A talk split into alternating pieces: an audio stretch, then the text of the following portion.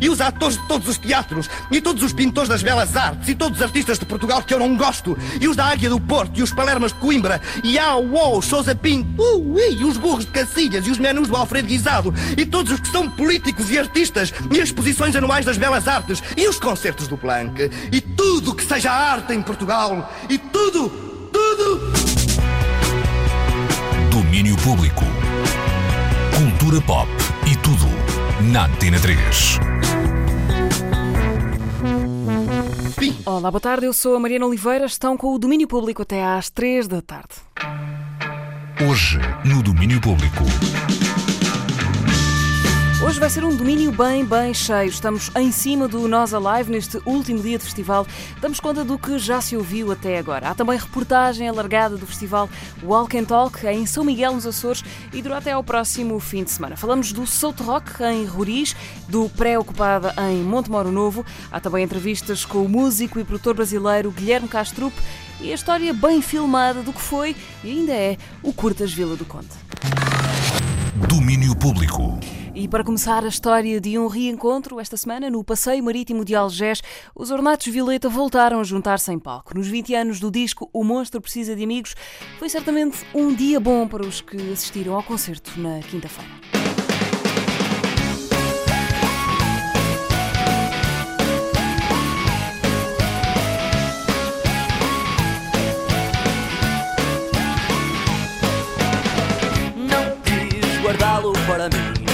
E com a dimensão da dor legitimar o fim. Eu dei, mas foi para mostrar Não havendo amor de volta, nada impede a fonte de secar Mas tanto pior, e quem sou eu Para te ensinar agora a ver o lado claro de um dia mau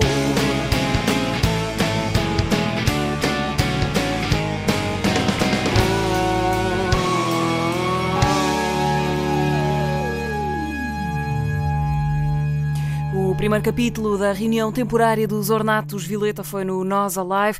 Restam mais duas oportunidades. Próximo sábado, no Mel Marés Vivas, no Porto, a 6 de setembro, no Festival F, em Faro. Na segunda hora, vamos ter reportagem desses primeiros dias de Alive. Para já, revisão da matéria Desconexo. Esta semana, pela primeira vez, destacamos nesta rubrica diária uma coletânea. Chama-se Novos Talentos FNAC. Saiu na semana passada. Escuta revista agora pela Marta Rocha.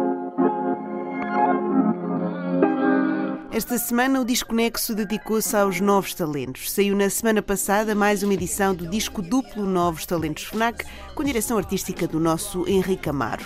O Novos Talentos FNAC é um trabalho em constante mutação e este ano é particularmente diferente. Um dos dois discos é completamente feminino e dentro desse disco está Blue Samu, um dos grandes destaques para Henrique Amaro. Até pela, pela sua história, não só pela qualidade da, da, da canção e da proposta, mas pela sua história. É uma, uma rapariga, Salomé Magalhães, Nasceu em Antuérpia, eh, na Bélgica, viveu e cresceu em Santa Maria de Lamas e, e é na Bélgica que atualmente reside. Eu conhecia no Festival Mil, que com o apoio da Antena 3 decorreu no Cachodré, no início deste ano, chamou-me a atenção, a mim e mais, mais pessoas, uh, fui atrás dela, corri atrás dela e, e fiz-lhe essa proposta de aparecer, embora distante geograficamente, não deixa de ser uma portuguesa no mundo, um, e, e, e fiz-lhe o convite para aparecer. Acho que é um Acho que é excelente, acho que é uma, uma, uma, Isto é um disco de surpresas, portanto, é um disco é um, da maioria dos nomes não são conhecidos um, e acho que quem escutar logo no CD 1 um, é o tal que é totalmente dedicado ao talento feminino e ouvir a Blue Samu, acho que acho que vai, vai despertar ali uma certa curiosidade para o trabalho dela. É a história de Blue Samu, cantora e rapper que abre a primeira parte do disco duplo dos novos talentos FNAC. Esta chama-se I Run.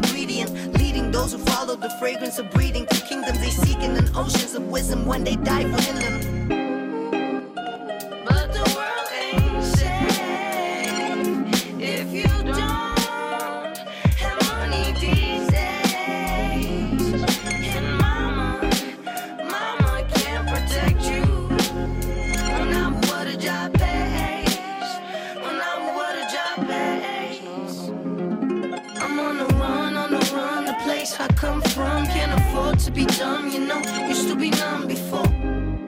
I got into all this music shit. and I pour my soul into the flows I spit. I'm on the run, on the run. The place I come from can't afford to be dumb, you know. Used to be numb before.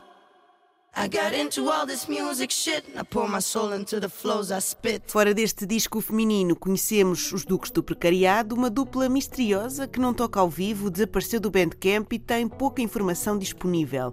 Esse fator mistério atraiu Henrique Amaro, diretor artístico dos Novos Talentos FNAC, bem como, claro, a música. Eu fiquei de veras fascinado com o EP Antropocenas, entrei em contato com eles e eles acederam a aparecer na, na coletânea deste ano. São muito distintos nos arranjos que fazem, nas, nas letras, na maneira como interpretam, a maneira como tocam os instrumentos. Acho que tem um ambiente muito, muito, muito interessante. Tem ali um, um lado africano que na música portuguesa hoje diria que é comum e vulgar eh, haver essa abordagem, essa influência africana na música que se faz hoje em, em Portugal, mas eles fazem de uma maneira diferente, porque não é não vão pelo lado, diria, dançável, eh, vão mais pelo lado acústico e é, é realmente tirando, sei lá, o cachupa psicadélica que faz isso, sendo ele próprio um africano. Acho que há poucos a fazerem do modo como fazem. Acho que não há ninguém a fazer como fazem os Duques do Precariado. E, e esta canção, no fundo, também conta a história de uma personagem do António Lacerda e, e é, é um dos meus destaques na coletânea dos Novos Talentos FNAC 2019. E a música chama-se assim mesmo, António Lacerda. Tanta racha com dores António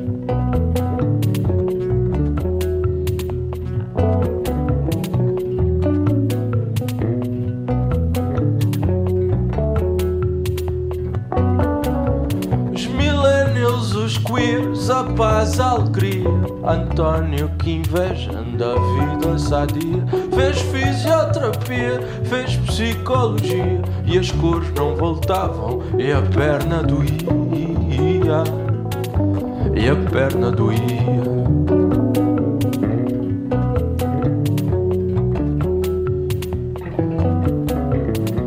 As ordens caíam à noite e ao dia.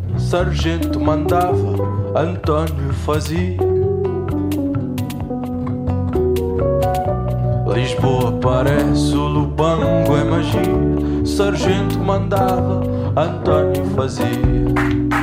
Tá racha com dores, tá racha com dores, tá racha com dores. Da racha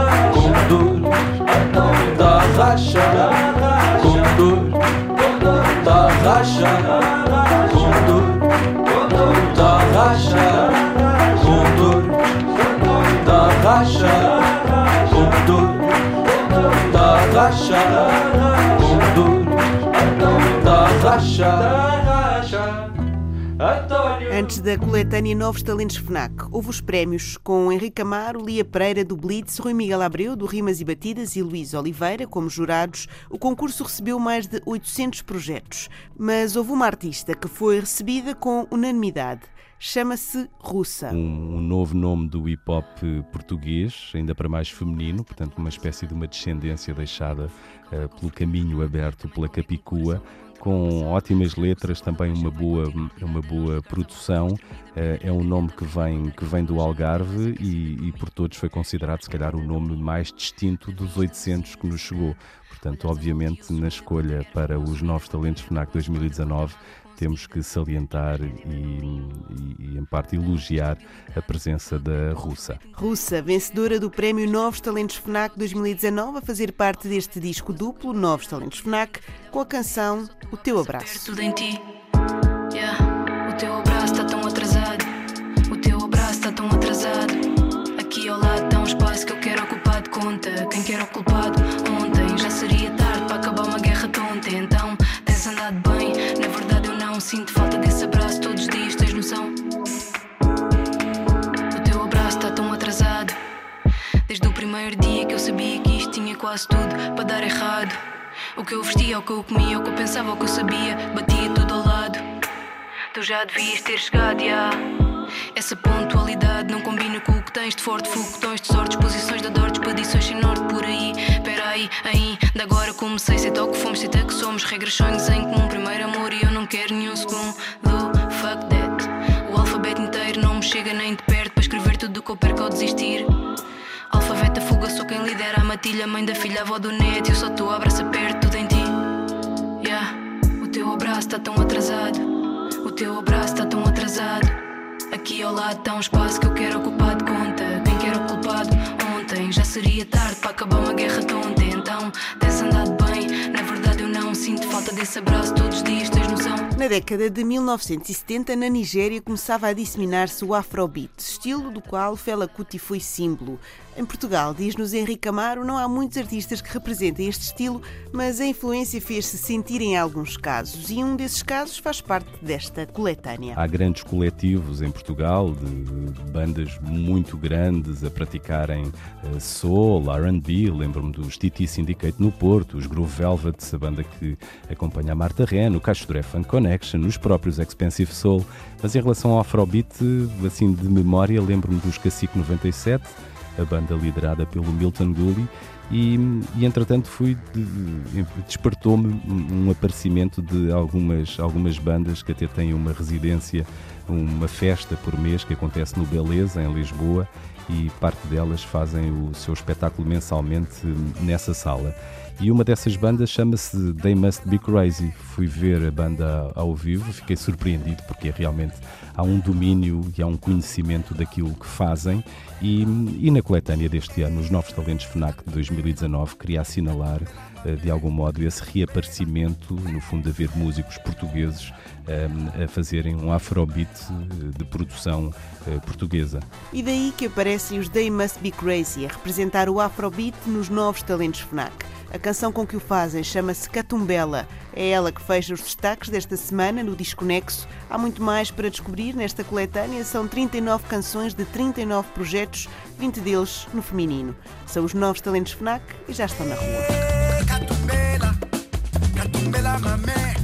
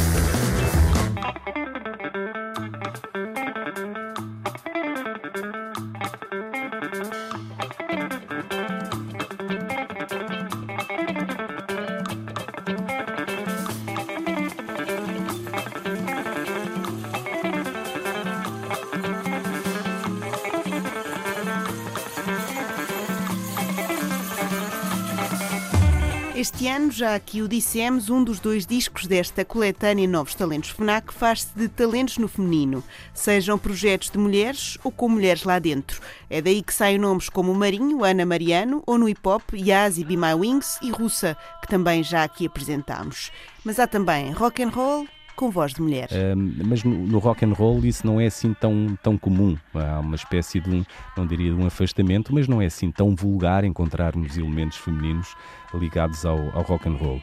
E eu tive a sorte de me cruzar com esta banda, da qual eu gosto muito. É uma banda que se chama The Black Wizards, que tem uma, uma vocalista eh, e creio que também é baixista, eh, Joana, um, e gostei muito da banda, é uma banda que me faz lembrar as boas bandas dos anos 70, é uma banda que vai lá atrás, aos anos 70, vai buscar as suas inspirações aos Zeppelin, ao Jimi Hendrix, aos Black Sabbath, é uma fortíssima banda de rock and roll que acabou de gravar o seu segundo álbum, o Reflections, e foi lá que fui buscar então essa, essa presença forte de rock and roll na- e com uma componente feminina para a edição deste ano, são os da Black Wizards. Chama-se Imposing Sun, a música que fecha o primeiro e feminino disco da coletânea Novos Talentos FNAC.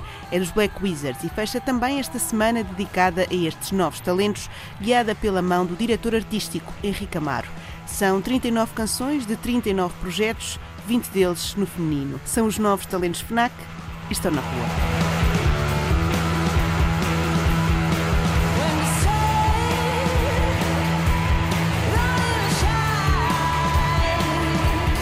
Esta é Imposing Sun dos Black Wizards, a banda que fecha os destaques da coletânea Novos Talentos FNAC. Foi o disco que nos serviu para o Desconexo desta semana. Domínio Público. Um salto agora até Montemoro Novo, que é desde ontem uma cidade pré-ocupada. A proposta é da Associação Cultural Oficinas do Convento e é para levar ao Alentejo uma programação cultural de 10 dias com acesso livre. Este ano não se fica só por Montemor, mas isso tudo é o que nos diz a Vanessa Augusto em conversa com a Margarida Sanches da Oficinas do Convento. Fazer de Montemoro Novo uma cidade pré-ocupada. É esta a ideia da Associação Cultural Oficinas do Convento, que desde 2009 propõe para Montemor uma programação artística multidisciplinar, nesta altura durante 10 dias. Agora, em 2019, é preciso ir mais longe e romper com os limites geográficos da cidade, e para isso a ideia é também ocupar a localidade da Casa Branca. Margarida Sanches fala pela Associação Oficinas do Convento. rompemos com os limites de Montemoro Novo, que era onde nós fazíamos o evento, e vamos até Casa Branca, que é uma antiga aldeia ferroviária, ali perto, no Escoral, onde vamos fazer a segunda parte do, do evento Preocupada. Uma antiga aldeia ferroviária dá seu mote para esta 11ª edição e para além de questionar as fronteiras geográficas do espaço, a intenção passa também por assumir o espaço público e dinamizá-lo culturalmente, com entidades e agentes que estejam dispostos a construir um centro de criação que contrarie o cenário da desertificação do Alentejo. Neste caso também é dar a conhecer às pessoas a aldeia de Casa Branca, que tem imenso potencial. É uma antiga aldeia ferroviária que ficou parada no tempo, digamos assim. Muita gente começou a sair de lá. É uma aldeia super envelhecida, tem muita pouca população jovem. E, e, de facto é uma aldeia que tem imenso potencial, porque estamos a falar de uma aldeia no meio do Alentejo que tem uma estação ferroviária que, está, que faz uma ligação a Lisboa de uma hora, é uma hora de distância, ou de 20 minutos a Évora. Tem esse potencial, essa, essa magia, e por isso nós quisemos apostar ali. Tinha muitas casas desabitadas. Nós estamos a fazer este evento este ano em parceria com a IP e a IP cedeu-nos algumas casas para nós fazermos o evento e temos estado nesse trabalho de recuperar eh, parte e trabalhar nessas casas também para, para proporcionar às pessoas um momento de, de festival, de evento, de, de partilha. Até dia 21 de julho, a Oficinas do Convento vai reunir artistas de várias zonas do mundo e do país nestas duas paragens obrigatórias. Convidamos as pessoas a apanhar o comboio, convidamos as pessoas a ficar lá durante o fim de semana, que vamos ter uma parte de campismo também. E convidamos também, essencialmente, as pessoas a conhecerem aquela aldeia, a conhecerem as pessoas que vivem naquela aldeia. Nós temos tido um privilégio enorme de, de as conhecer e de mesmo trabalhar com elas. E, e é esse o convite que nós fazemos, é conhecerem as nossas atividades, claro, aproveitar os nossos concertos, que vamos ter concertos muito bons, mas também eh, conhecerem a aldeia, conhecerem as oficinas do convento, conhecerem as pessoas e passarem um bom bocado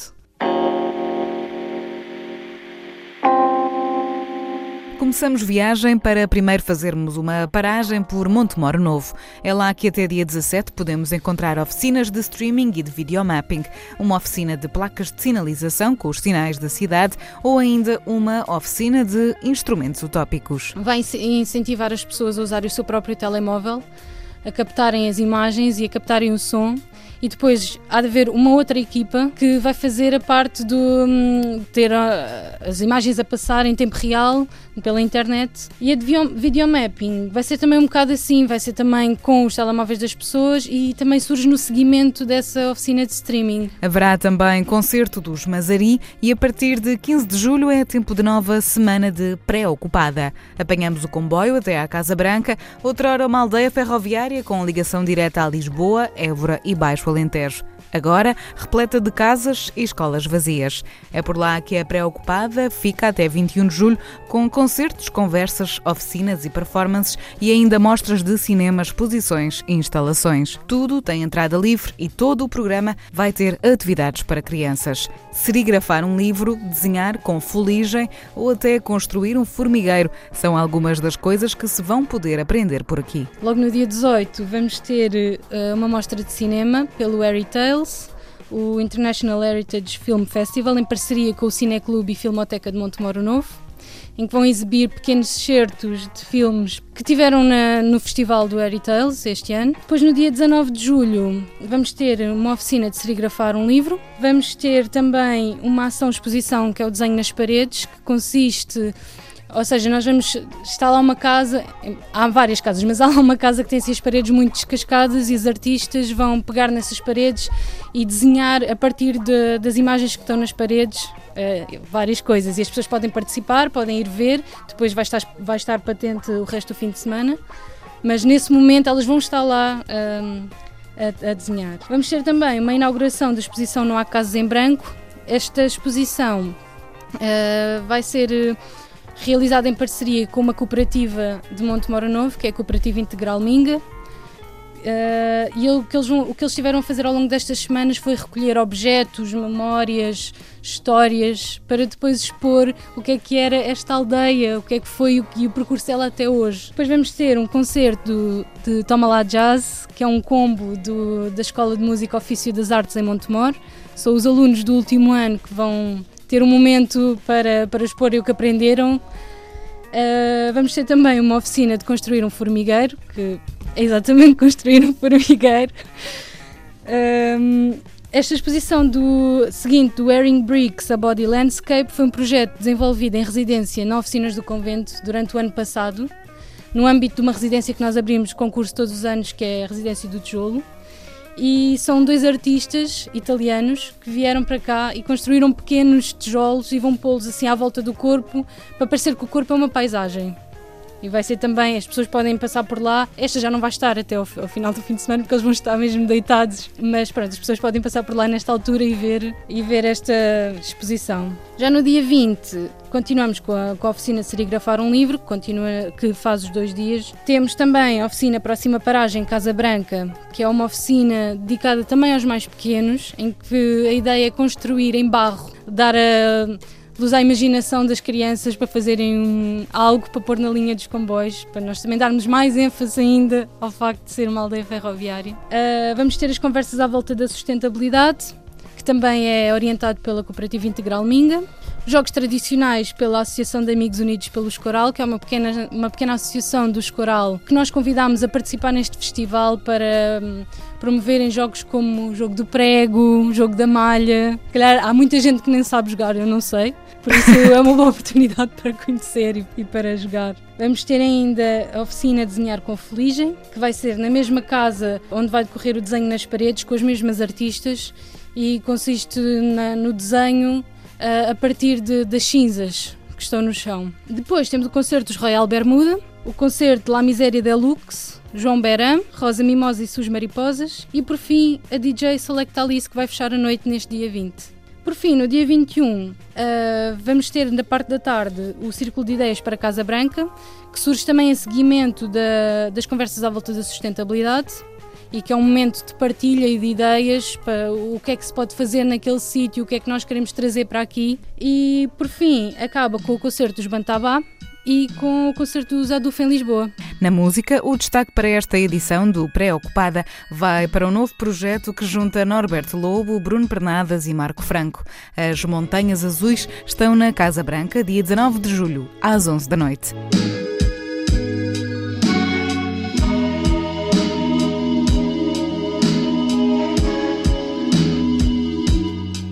A programação pré-ocupada na Casa Branca retoma na segunda-feira. Hoje a festa é em Montemoro Novo, no convento de São Francisco. Às 11 da noite tocam os Mazarim e depois os Dom Pai Pai. Estes montanhas azuis que ouvimos em fundo também tiveram alguma coisa a ver com o Curtas Vila do Conde deste ano. Havemos de lá voltar mais à frente neste domínio. Para já, música nova desta semana de Bon Iver, o outro nome de Justin Vernon, que toca hoje, hoje mesmo, à noite, no Nós Alive.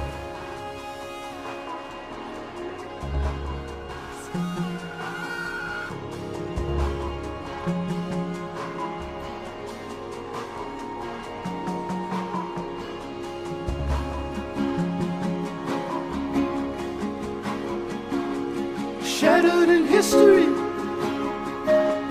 Shattered in pain.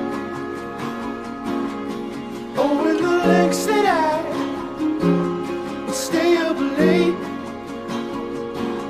But brought to my space The wonderful things I've learned to waste. She's a visitor. Bon Iver está hoje à noite no Alive. Pode ser que a tocar esta Faith, uma das duas novas que lançou esta semana, na antecipação do disco que vai sair em agosto. E agora, na próxima meia hora, temos bilhete de ida até à ilha de São Miguel. Viajamos até lá no fim de semana passado para acompanhar os primeiros dias do Walk and Talk. O Festival de Artes ainda dura até à semana que vem. Aí ficam então os sons de partida da edição 2019 do Walk and Talk. Domínio Público. Na Antena 3.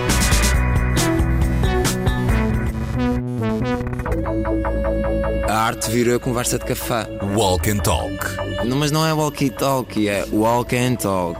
Reportagem Antena 3 em São Miguel. que é o arame farpado da ilha, é o, é o mar. O tremor da terra, a iminência da lava. Mas ele é de facto um território mágico. O que é que isto não podia acontecer aqui nos Açores? So you're not gonna get that from me.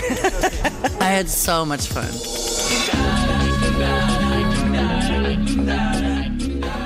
caminho para esta história começa há nove anos, quando um grupo de miúdos da ilha deu os primeiros passos em direção ao que seria e continua a ser até hoje um festival de artes nos Açores.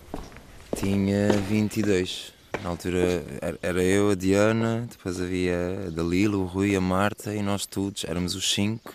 E nós, sim, tínhamos entre 21 e 23 anos.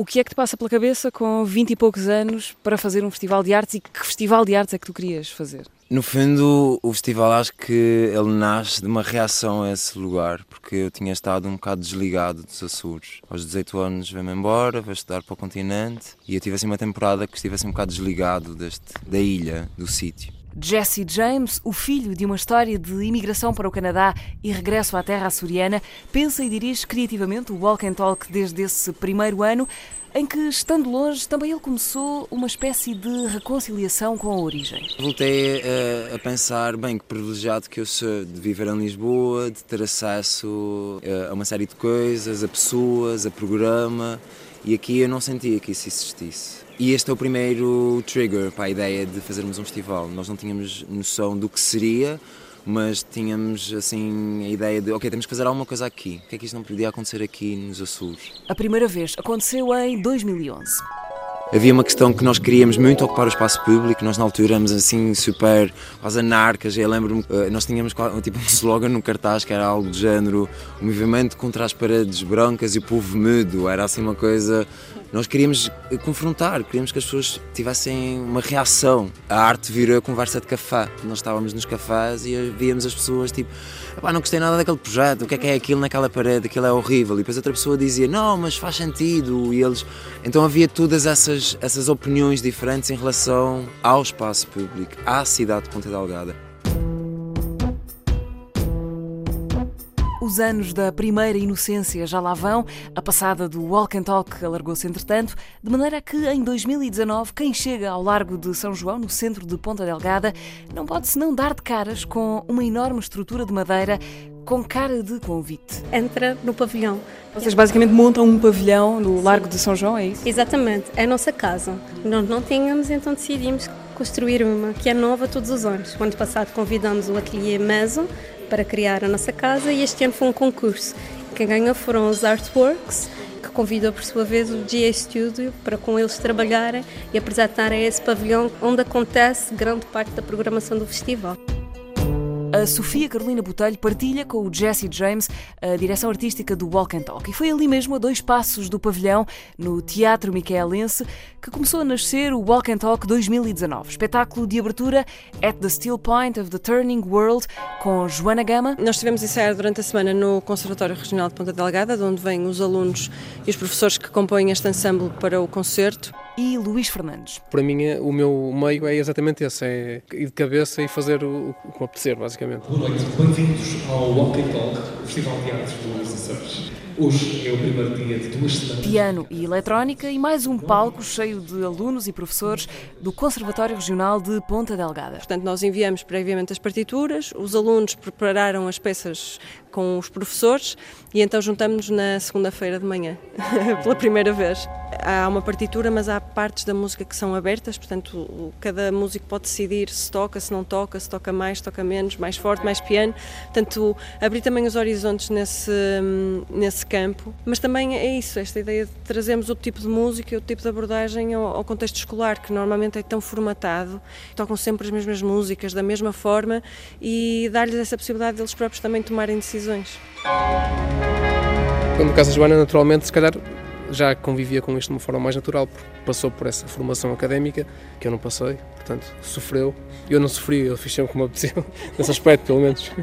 Posso, posso ler aqui nas entrelinhas maldosamente que a música clássica restringe e a eletrónica liberta? Não, é verdade, de- não é maldosamente, mas é bem verdade. E, Portanto, eu passei uma vida a ser formatada e agora estou outra vida a tentar desformatar-me. Eu nunca tinha improvisado e só e a primeira vez que fiz foi com o Luís Fernandes no Teatro Circo em 2013 e a partir daí depois ficou o bichinho e pronto, e fomos, fomos seguindo caminho. Acho mesmo engraçado o facto deles se autoimporem tantas limitações que vêm dessa, dessa formação académica, por isso é que é importante também dar-lhes a perceber que há outras formas de, de interpretar, de, de decidir, de compor e que, e que eles próprios têm uma voz não só como intérpretes, mas se quiserem, como criadores, à sua maneira. Toda a gente pode fazer música. Música no meio do Atlântico, aproveitando a viagem já agora para ensaiar as outras canções da ilha. Bom, eu adoro as lapas e tive um almoço absolutamente divinal ontem no Cantinho do Cais, em São Brás.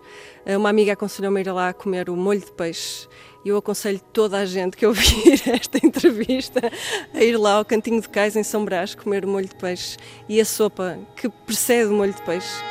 Temos aproveitado, eu trouxe a minha família, inclusivamente filhas e etc.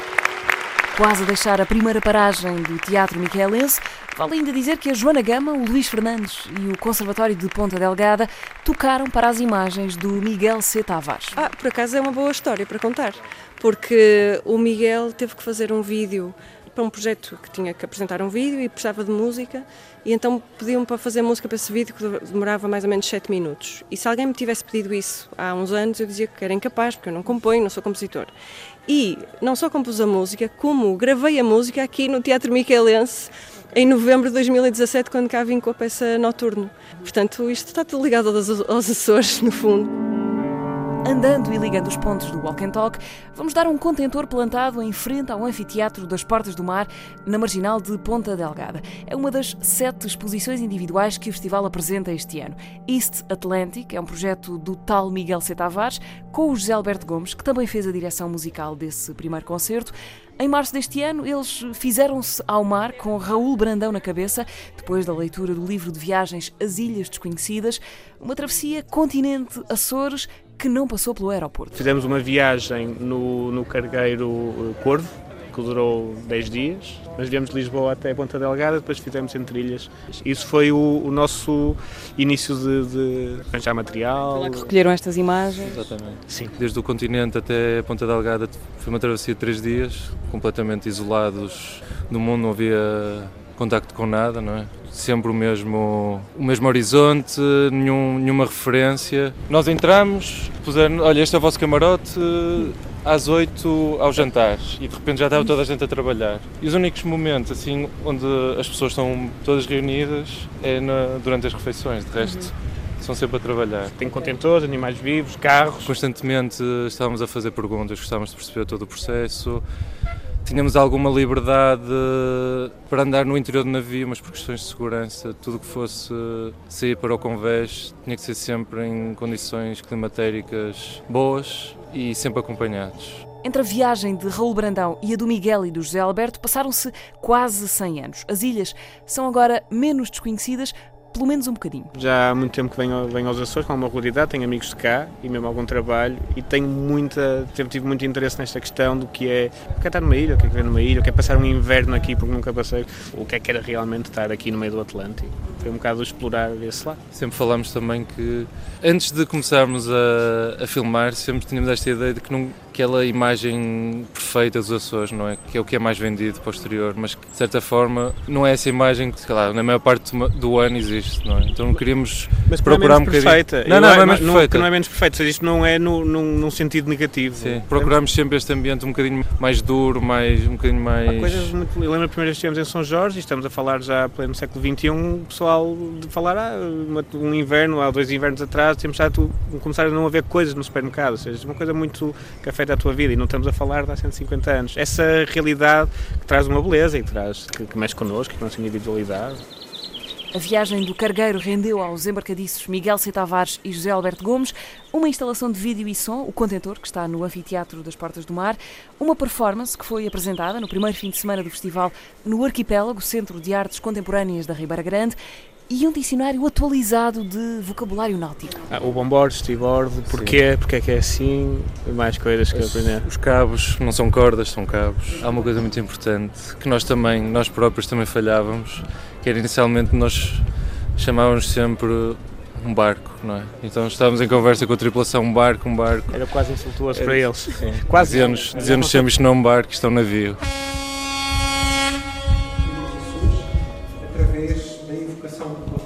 Já na próxima paragem do circuito de exposições, qualquer marinheiro de Água Doce ou Naíço está habilitado a entrar. É que a piscina que está no quarto piso do edifício Solmar e que a Andreia Santana usou para a exposição Se Trata, não tem água nem há memória de que tenha tido algum dia. A da Andreia tem este nome, se trata. Estamos no quarto piso desse edifício. Estamos no quarto piso do edifício, portanto é uma piscina assim um bocado fora de. deslocalizada, não é? Ah, e nunca foi utilizada por uma série de, de questões e eu decidi cobrir a piscina toda de, de branco para ter obviamente esta questão de em vez do buraco, do buraco negro, do buraco branco nos repele para fora dele e reflete, porque isto é um refletor puro e quando bate o sol é, é quase impossível de olhar diretamente. Por essa razão ou por outra, não há muito quem se atreva, à primeira vista, a descer para dentro da obra de arte. Aliás, eu tive de ser a primeira pessoa a descer para permitir que toda a gente percebesse que era possível.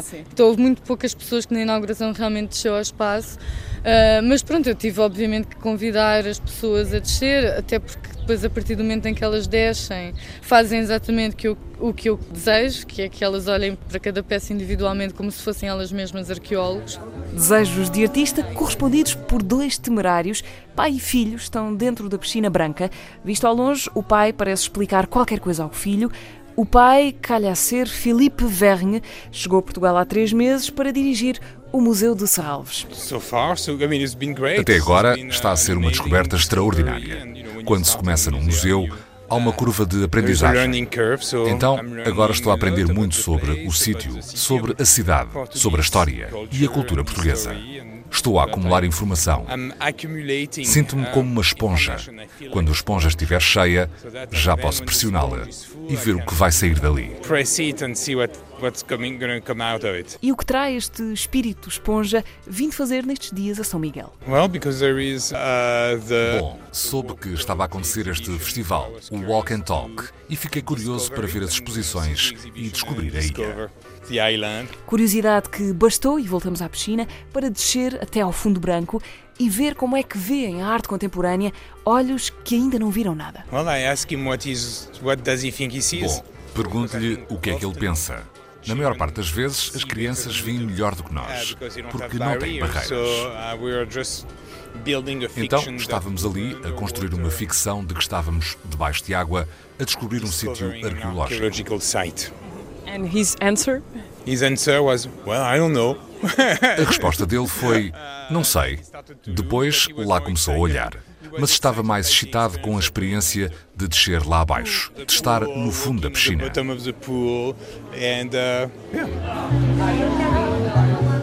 À hora de almoço, no pavilhão do Walk and Talk, dá para comer, dá para conversar e dá para os encontros fortuitos que se metem pelo meio.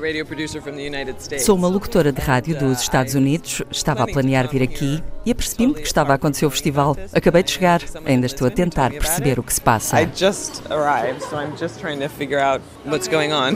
Vivo em Washington, D.C., tenho um podcast chamado Midway e faço reportagens sobre assuntos de ambiente e ciência para vários programas nos Estados uh, Unidos. but in, in addition to that, I also just report on science and environmental issues for various shows Os Açores não são novidade para Barbara Paulson, que, por causa do marido português, viveu nas ilhas durante um ano. Como alguém que já vem cá há 30 anos, é incrível para mim ver como há muito mais consciência sobre as questões ambientais, sobre a beleza deste lugar, sobre os recursos maravilhosos que a ilha tem. Quando vivi cá, há 30 anos, era muito diferente. Foi uma transformação enorme. Estou muito entusiasmada. Tenho violão para Tenho muitos amigos, eu sou A arte vira conversa de café. Walk and Talk. Não, mas não é walkie-talkie, é walk and talk. Reportagem Antena 3, em São Miguel. Que é o arame farpado da ilha, é o, é o mar. O tremor da terra, a iminência da lava. Mas ele é de facto um território mágico. O que é que isto não podia acontecer aqui nos Açores? So you're not going to get that from me. I had so much fun.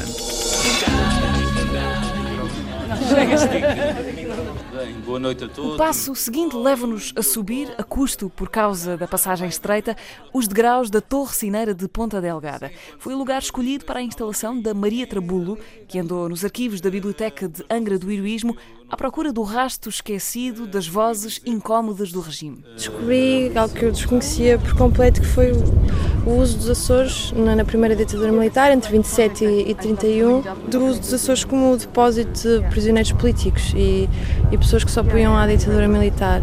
E o desafio do, do Sérgio foi que eu uh, apresentasse esse projeto aqui na, na, torre, que é um espaço confinado, que é um espaço íntimo, mas que é um espaço também avassalador e um espaço que é claustrofóbico, portanto é todo um jogo de ter que subir as escadas e esforço e etc. Mas depois chegamos cá acima, não é? E aqui é completamente diferente. Sim, depois chegamos cá acima e cá acima temos uma vista sobre a cidade, então é... Estamos a olhar para um mapa, não é? É um mapa que aponta na cidade locais em Ponta Delgada ligados a esta história. Okay. Uh, desde bibliotecas, galerias que funcionaram clandestinamente, livrarias clandestinas, e tu entras e tens um.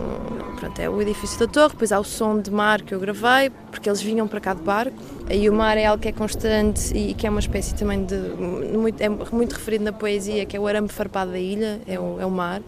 E então, depois, subindo as escadas até, até às salas onde estamos, há um conjunto de desenhos, documentos uh, que demonstram como é que o, delegado especial, que era a pessoa enviada do continente para os Açores, para proceder à ação e à representação de, de, da ditadura cá, eram as queixinhas que ele fazia. E também uma demonstração de bom trabalho. Veja aqui, portanto, os jornais que já foram censurados. Ou junto envio, em anexo deste, desta correspondência. Isso misturado com alguns poemas. As que vão e vêm os barcos da descarga, o gado que embarca para Lisboa, os sacos amarelos do correio, um caixeiro viajante que se desfaz em gestos e palavras. São poemas de Alves Redol, de, de, de Emanuel Félix, de Ivone Chinita, Urbano Petencourt, é poesia made in Açores. Uh, estamos aqui, alguns no mundo, escreva-nos quem quiser ou quem puder. Enquanto houver papel, meu camarada, também haverá poetas, que a gente não se cala, nem se cansa a musa e ainda há muito para dizer.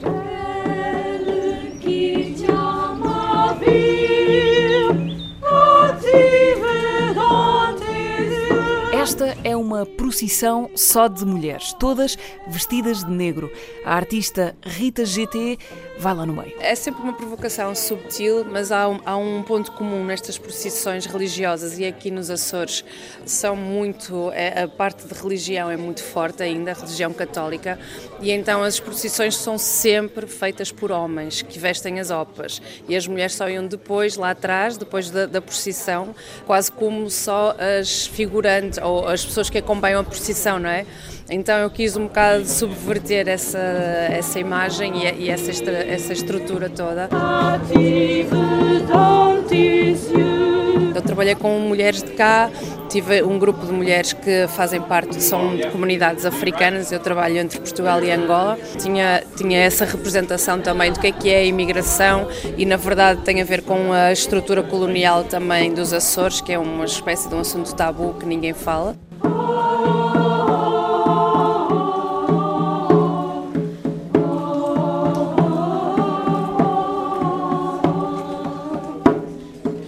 Procissão das mulheres acaba na igreja do Museu Carlos Machado, onde o Gonçalo Preto, depois de atravessar as longas galerias de animais empalhados que fazem parte do espólio de História Natural do museu, se foi encantar por um armário cheio de uns cadernos com aspecto velho. Então, vi a coleção inteira, cheguei à sala dos herbários, não sei se entretanto já viste. Pronto, é a última sala deste corredor. Ok, podemos, achas que podemos aqui? Sim, sim, sim. Aqui está menos barulho e tudo. Tem uns, uns arquivos gigantescos, repletos de herbários, cadernos, cadernos e cadernos e cadernos cheios de plantas muitas delas recolhidas desde o final do século XIX. Como podes ver, estão todas ah, dentro dos livros e não há nada à mostra. Ok, e... lembras-te da primeira vez que entraste aqui? Lembro-me. Fiquei completamente surpreso pela quantidade e pela dimensão. Vai daí usou a residência de criação no Walk and Talk para se dedicar à ilustração científica com base nesses herbários, que depois passou para uma série de placas transparentes com gravações em acrílico. Pronto, e depois eh, eu tinha curiosidade em perceber como é que funcionava a hierarquia das plantas a hierarquia sociológica, porque é que há plantas que predominam, as invasoras, as nativas, e eu aqui tentei misturar um bocadinho tudo, desde plantas costeiras a plantas de grande altitude, Uh, portanto, jogar um bocadinho com isso e criar uma paisagem que não existe precisamente porque é manipulada. Muitas destas plantas não sobrevivem lado das outras precisamente pela predominância de uma espécie, para poder uh, contrariar a natureza. Neste caso da ruína uh, que existe hotel. E se voltarmos a subir ao quarto piso do Solmar, é difícil encontrar alguma coisa mais contrária à natureza do que a imagem desta ruína gigantesca. Um hotel construído no final da década de 80, um empreendimento de luxo com vista para a Lagoa das Sete Cidades, que fechou pouco tempo depois de abrir e que ficou abandonado e a saque nos anos seguintes, foi o cenário escolhido para o filme que a artista Mónica de Miranda fez em colaboração com o rapper Chulage. O nosso foco foi o Monte Palace, o hotel e as suas ruínas. Que sítio é este? o Monte Palace é um, hotel que tem ruínas, uma grande obra de arquitetura teve o seu apogeu e ruiu, não é? Toda a questão à volta da história do hotel uh, foi um projeto de turismo fracassado e interessava-nos a metáfora da ruína.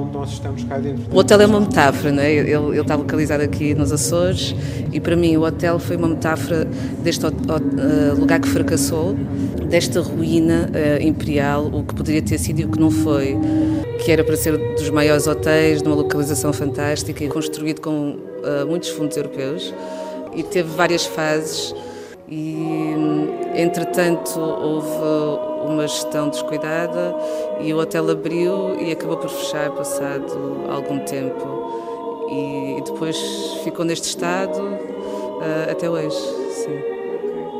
Da ruína de um hotel falido para a esperança das novas gerações, o Walk and Talk está também apostado em deixar que jovens criadores da ilha possam começar a pôr-se à prova. Foi o caso da Madalena Correia, uma das vencedoras do concurso deste ano, que ganhou um espaço no Walk and Talk para apresentar Loading. Uh, loading é porque é sempre uma repetição. Estamos sempre a carregar de dia para dia, de semana para semana. Acaba, loading, é repetição. Uma série de cinco vídeos que se inspiraram no mito de Sísifo para falar da pedra da rotina que carregamos todas as semanas de volta para o início do precipício. Mas nem só do centro de Ponta Delgada vive o Walk and Talk. Este ano, o festival confiou aos Decorators a missão de desenhar um circuito de expedições pela ilha. Os Decorators são um coletivo de quatro, com a portuguesa Mariana Pestana lá no meio. É, é um bocadinho estranho estar a falar em... mas vou ter que falar em inglês nos Açores. Conhecemos-nos em Londres, eh, em 2008, estudámos juntos na Central St. Martins, Uh, nós somos quatro, portanto é a Carolina Caicedo, Xavier Lharco Fonte e a Susana O'Connell. A Carolina é, é colombiana, crescida em, em, Londres, o Xavi é catalão e a Susana é irlandesa. Já colaborámos, por exemplo, com um clube de boxing amador, uh, já colaborámos com orquestras filarmónicas, tudo depende do contexto em que estamos a trabalhar.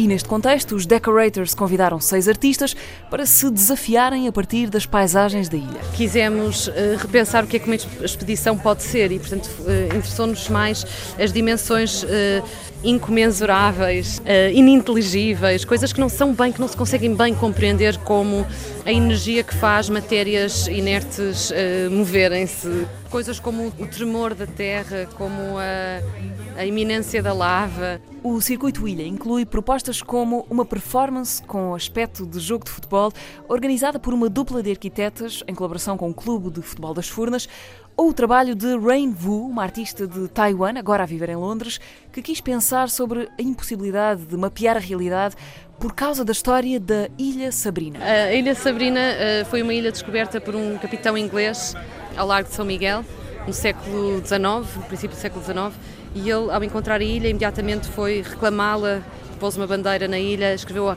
Rainha Vitória, porque queria uh, reclamar a ilha como propriedade do Reino Unido e, portanto, depois de receber a resposta e conseguir financiamento para fazer organizar uma exposição para de facto uh, reclamar este território, quando chegou a ilha tinha desaparecido. E achámos que a história era incrível porque é uma história desta tentativa de domesticação da paisagem sempre de nós humanos, não é? E é uma, uma resposta uh, irónica e até com algum humor da paisagem que diz não, quer dizer, a propriedade não, não, não é possível aqui.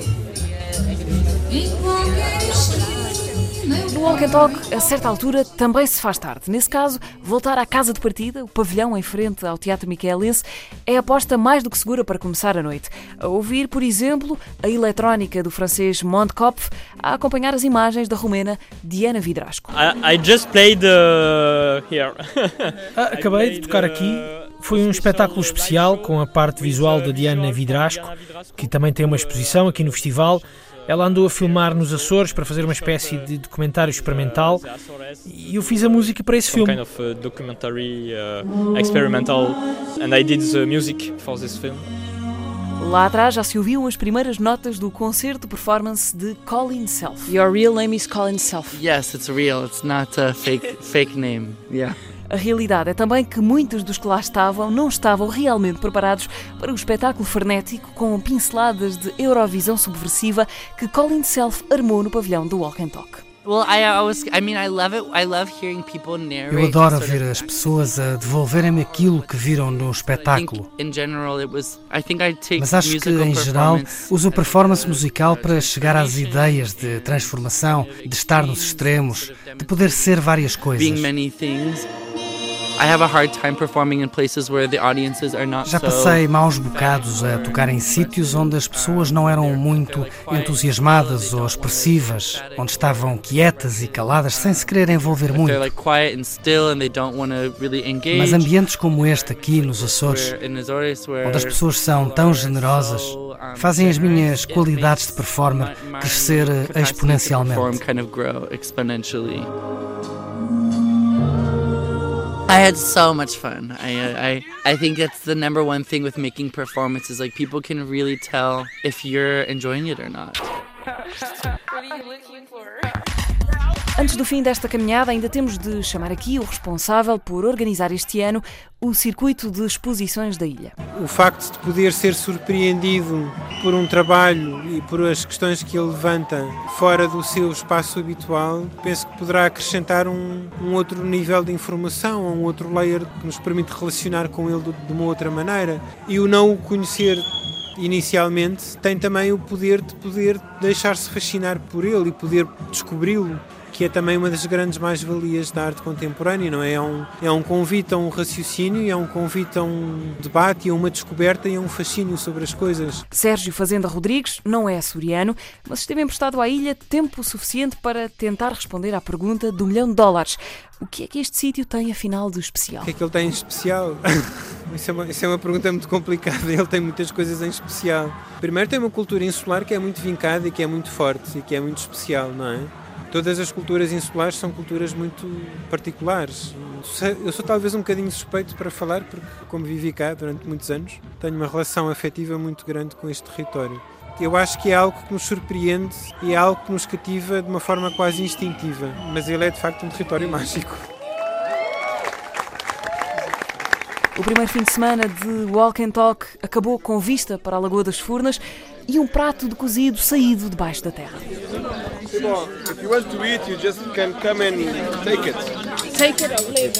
Que é um dos momentos, aliás, é um dos momentos mais bonitos do festival. Criarmos esse lugar de encontro entre toda a gente, a comer um cozido, a comida aproxima sempre.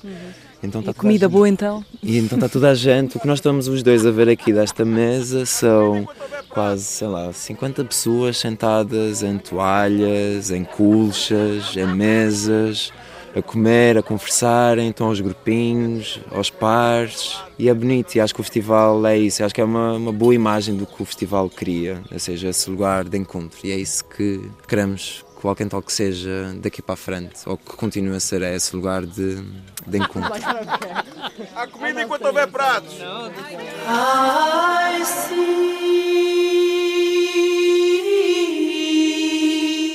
Vários encontros e uma despedida destas ilhas que Raul Brandão desconheceu em 1924 e que há nove anos foram redescobertas a outra luz pelo festival Walk and Talk. I A arte vira conversa de café. Walk and Talk. Não, mas não é walkie talkie, é walk and talk. Reportagem Antena 3 em São Miguel. Que é o arame farpado da ilha, é o, é o mar. O tremor da terra, a iminência da lava. Mas ele é de facto um território mágico. Por que é que isto não podia acontecer aqui nos Açores? So you're not going to get that from me. I had so much fun. E os atores de todos os teatros, e todos os pintores das belas artes, e todos os artistas de Portugal que eu não gosto, e os da Águia do Porto, e os Palermas de Coimbra, e a UOL, Sousa Pinto, uh, e os burros de Cacilhas, e os menus do Alfredo Guisado, e todos os que são políticos e artistas, e as exposições anuais das belas artes, e os concertos do Planck, e tudo que seja arte em Portugal, e tudo, tudo. Domínio Público. Cultura pop e tudo na Antena 3. É a segunda hora de domínio público, já regressados da viagem até São Miguel. Nesta hora ainda vamos ao Soto Rock, vamos ao Curtas Vila do Conde e também ao Nós Alive. Há também entrevista com Guilherme Castrup. Mas para já, nesta semana em que o Elétrico, o programa de música ao vivo da Antena 3 na RTP1, não foi para o ar por causa das andanças noutros festivais, temos uma lembrança da passagem do Dino de Santiago pelo Capitólio. Qual é a ideia? Yeah, yeah. Não ouves a tua cidade a chamar por ti. Entra na zona. Yeah, yeah. Não digas que tens de sair para acontecer. Eu já não vou nem tentar. Yeah. Se a cidade quer, deixa andar. Eu já não vou nem tentar. Yeah. Mesmo sem saber, Vem, sente, sente, sente. Esta nova Lisboa. Esta nova Lisboa. Está quente Lisboa. Esta nova Lisboa. Qual é a ideia? Yeah, yeah. Só você! Qual é a ideia? Mas qual é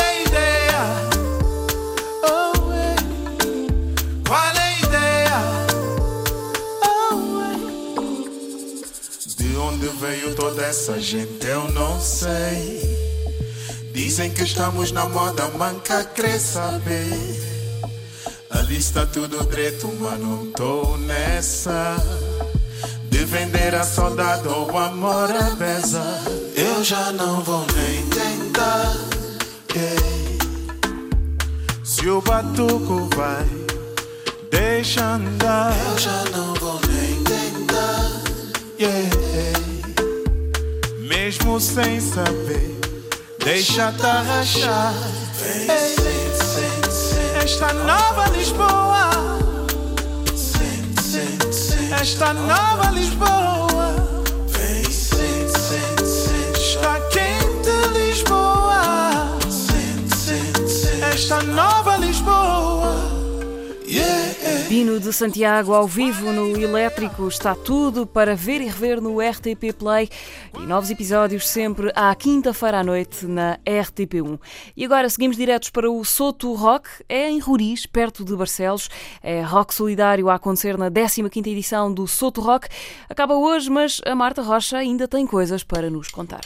São 15 anos de rock em Roriz. O Soto Rock voltou esta quinta-feira e começou com o DJ set celebratório dos 15 anos de festival que aconteceu no Largo do Apoio. acaba por ser sempre um ponto de encontro, onde as pessoas se vão reunindo uh, pessoal da organização, pessoal aqui, alguns, algum pessoal que já vem, reúne-se ali lugar o apoio com uma espécie de, de tortulha para depois arrumarmos todos a Roriz para as duas noites de, de Souto Rock, verdadeiramente ditas. Leonel Miranda, da organização do festival, que recorda também alguns momentos marcantes destes 15 anos de Souto Rock. Um dos momentos que mais marcou, não pelas melhores razões, mas acabou por ser um bom festival não é mesmo, foi, foi um ano que, que a chuva obrigou-nos a acionar o plano D, em que o plano D era muito maior que o, que o plano A, que o palco é montado numas oliveiras, temos que alugar um, um caminhão-palco para para, realizar, para fazer os concertos, mas este não nos foi possível fazer no palco de costume.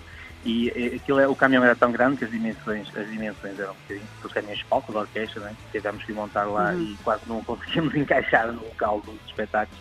E depois o festival teve que, teve que acabar uh, um bocadinho mais cedo, porque como nós estávamos a encerrar a rua, aquilo era na rua, e na altura, à época, o caminhão de leite ainda, ainda, ainda passava no recinto do festival, que também é mais um, um dos uma das histórias do festival, uh, tivemos que acabar com o concerto para. Era o último concerto para o caminhão de leite, para o homem poder fazer o seu trabalho. O Souto Rock 2019 termina hoje, mas ainda há muito rock and roll para ver nesta edição. Fan Club, claro que aquela banda é referente, que não tem aquele, não tem aquele efeito de concerto clássico, de baixo, guitarra e bateria, é uma banda que pode surpreender. O concerto pode acontecer no palco, como pode acontecer no meio do público, como pode acontecer em, em vários sítios, não é? Mas depois todas as outras bandas que vão tocar acabam por estar com discos novos, são bandas que também estão aí uh, a tocar em, em várias salas e vários festivais, o caso dos Gator, o caso dos Mr. Mojo, eh, e uh, acaba por ser um cartaz bastante equilibrado, é um cartaz de muita proximidade, a maior parte das bandas são de Barcelos e de Braga, tirando o Mr. Galini, que vem de Alcobaça, e tirando isso, todas as bandas acabam por ser aqui muita proximidade geográfica, mas basicamente as, é isso é que serão, é que serão as principais mais-valias do festival, é isso também é a proximidade das bandas e das pessoas e, e todo este rock alternativo que se faz por aqui nesta zona do Minho. E além de música, Leonel Miranda, o Souto Rock traz também uma vertente solidária. O Souto Rock, além de ser um festival de entrada livre, nós temos uma forma de agressão, temos, temos um protocolo com o município de Barcelos, temos mecenas, temos pessoas que nos ajudam, que estão à nossa volta, caso contrário era impossível. Quem faz o Souto Rock é a Associação Cultural Extensiva de Raiz, que também das nossas fileiras temos uma equipa de ciclismo que tem dado cartas e tem tem, tem feito bons atletas a nível já internacional, inclusive temos um atleta feito nas nossas escolas que está a correr o World Tour em França. Né?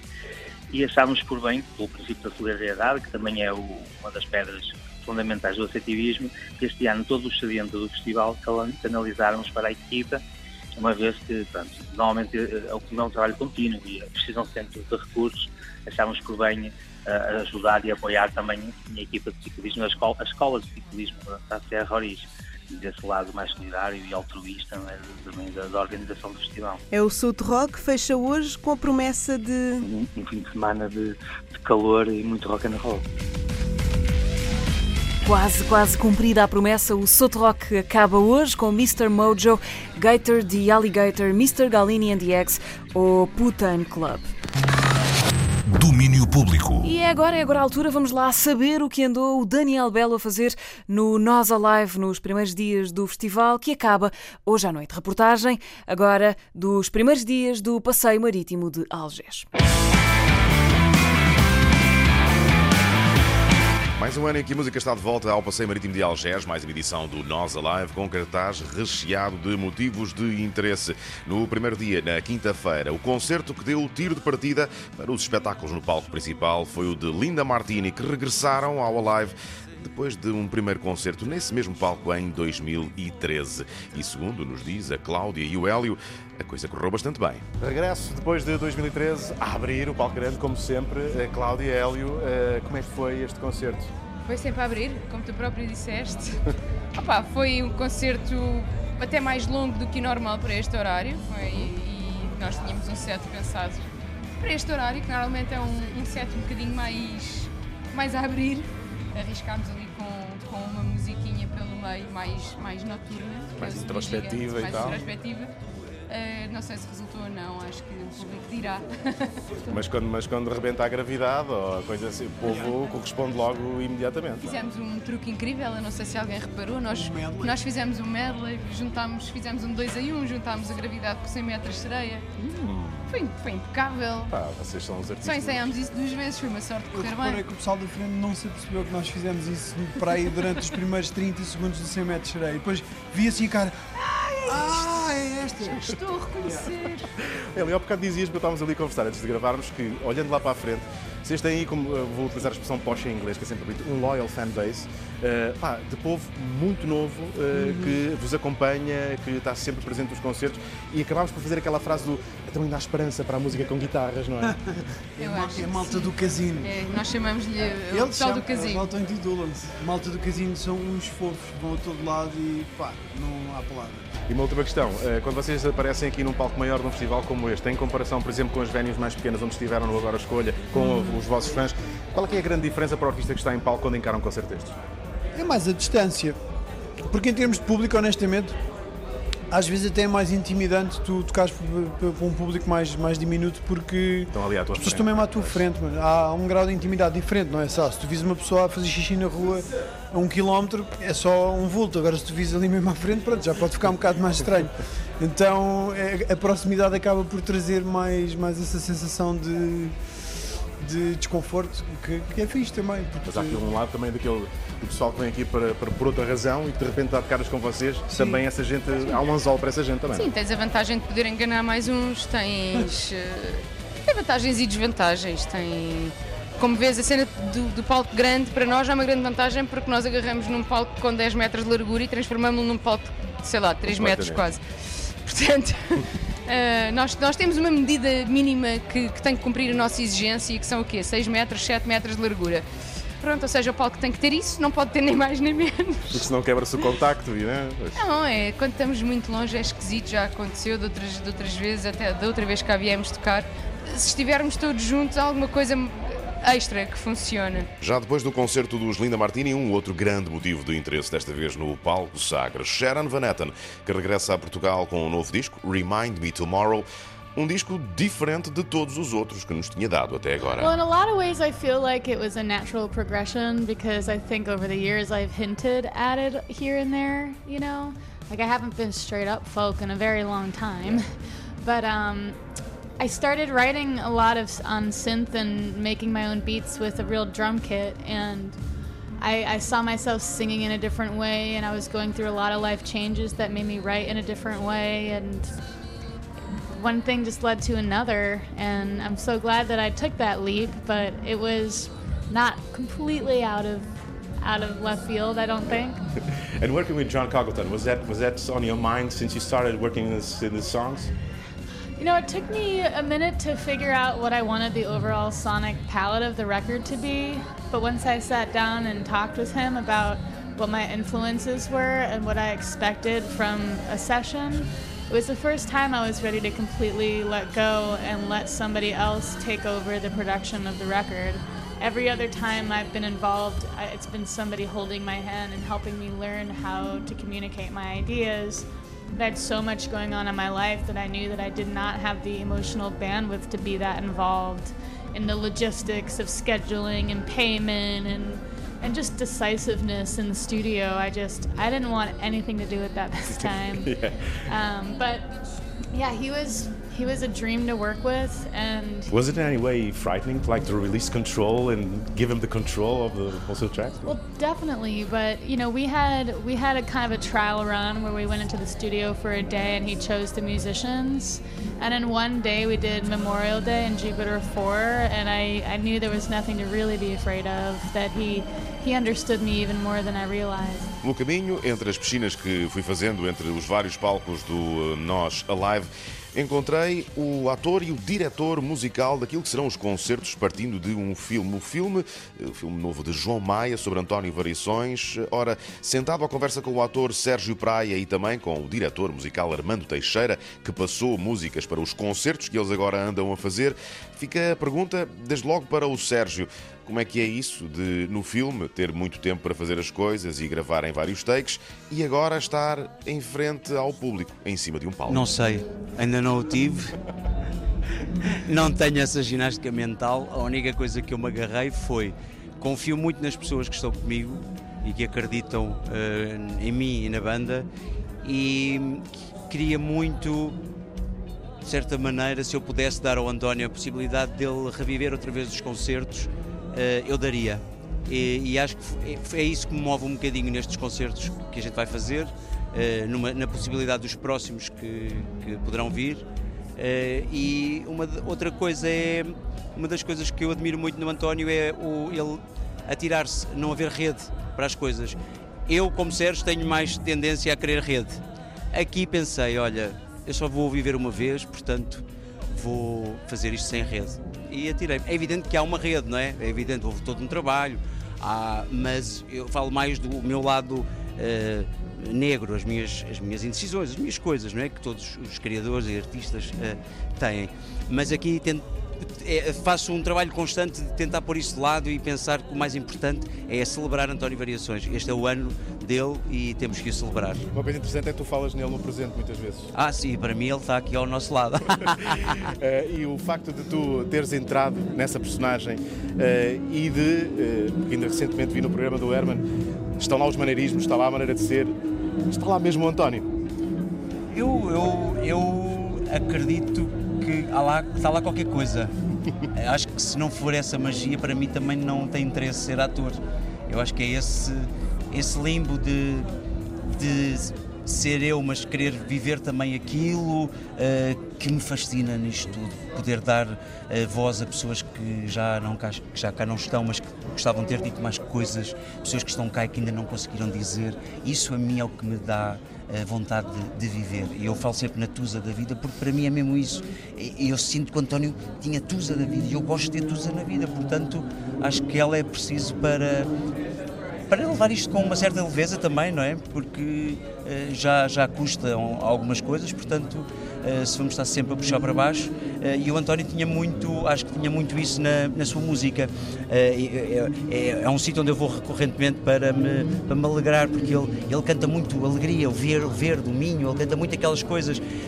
exatamente, eu acho que são sempre exercícios para sair de zonas negras, e isso fez-me apaixonar pelo António e fez-me querer muito fazer este, este caminho da estrada, mas sempre com a consciência de que estou muito bem uh, abraçado pelo Armando Teixeira, pelo, pelo, pelo Vasco, pelo Duarte, pelo David, que é mais recente na, na, formação de variações, mas também, e claro, principalmente pelo, pela essência disto tudo, pela base, que é Variações e logo a seguir o João Maia, que é o grande herói disto tudo, não é?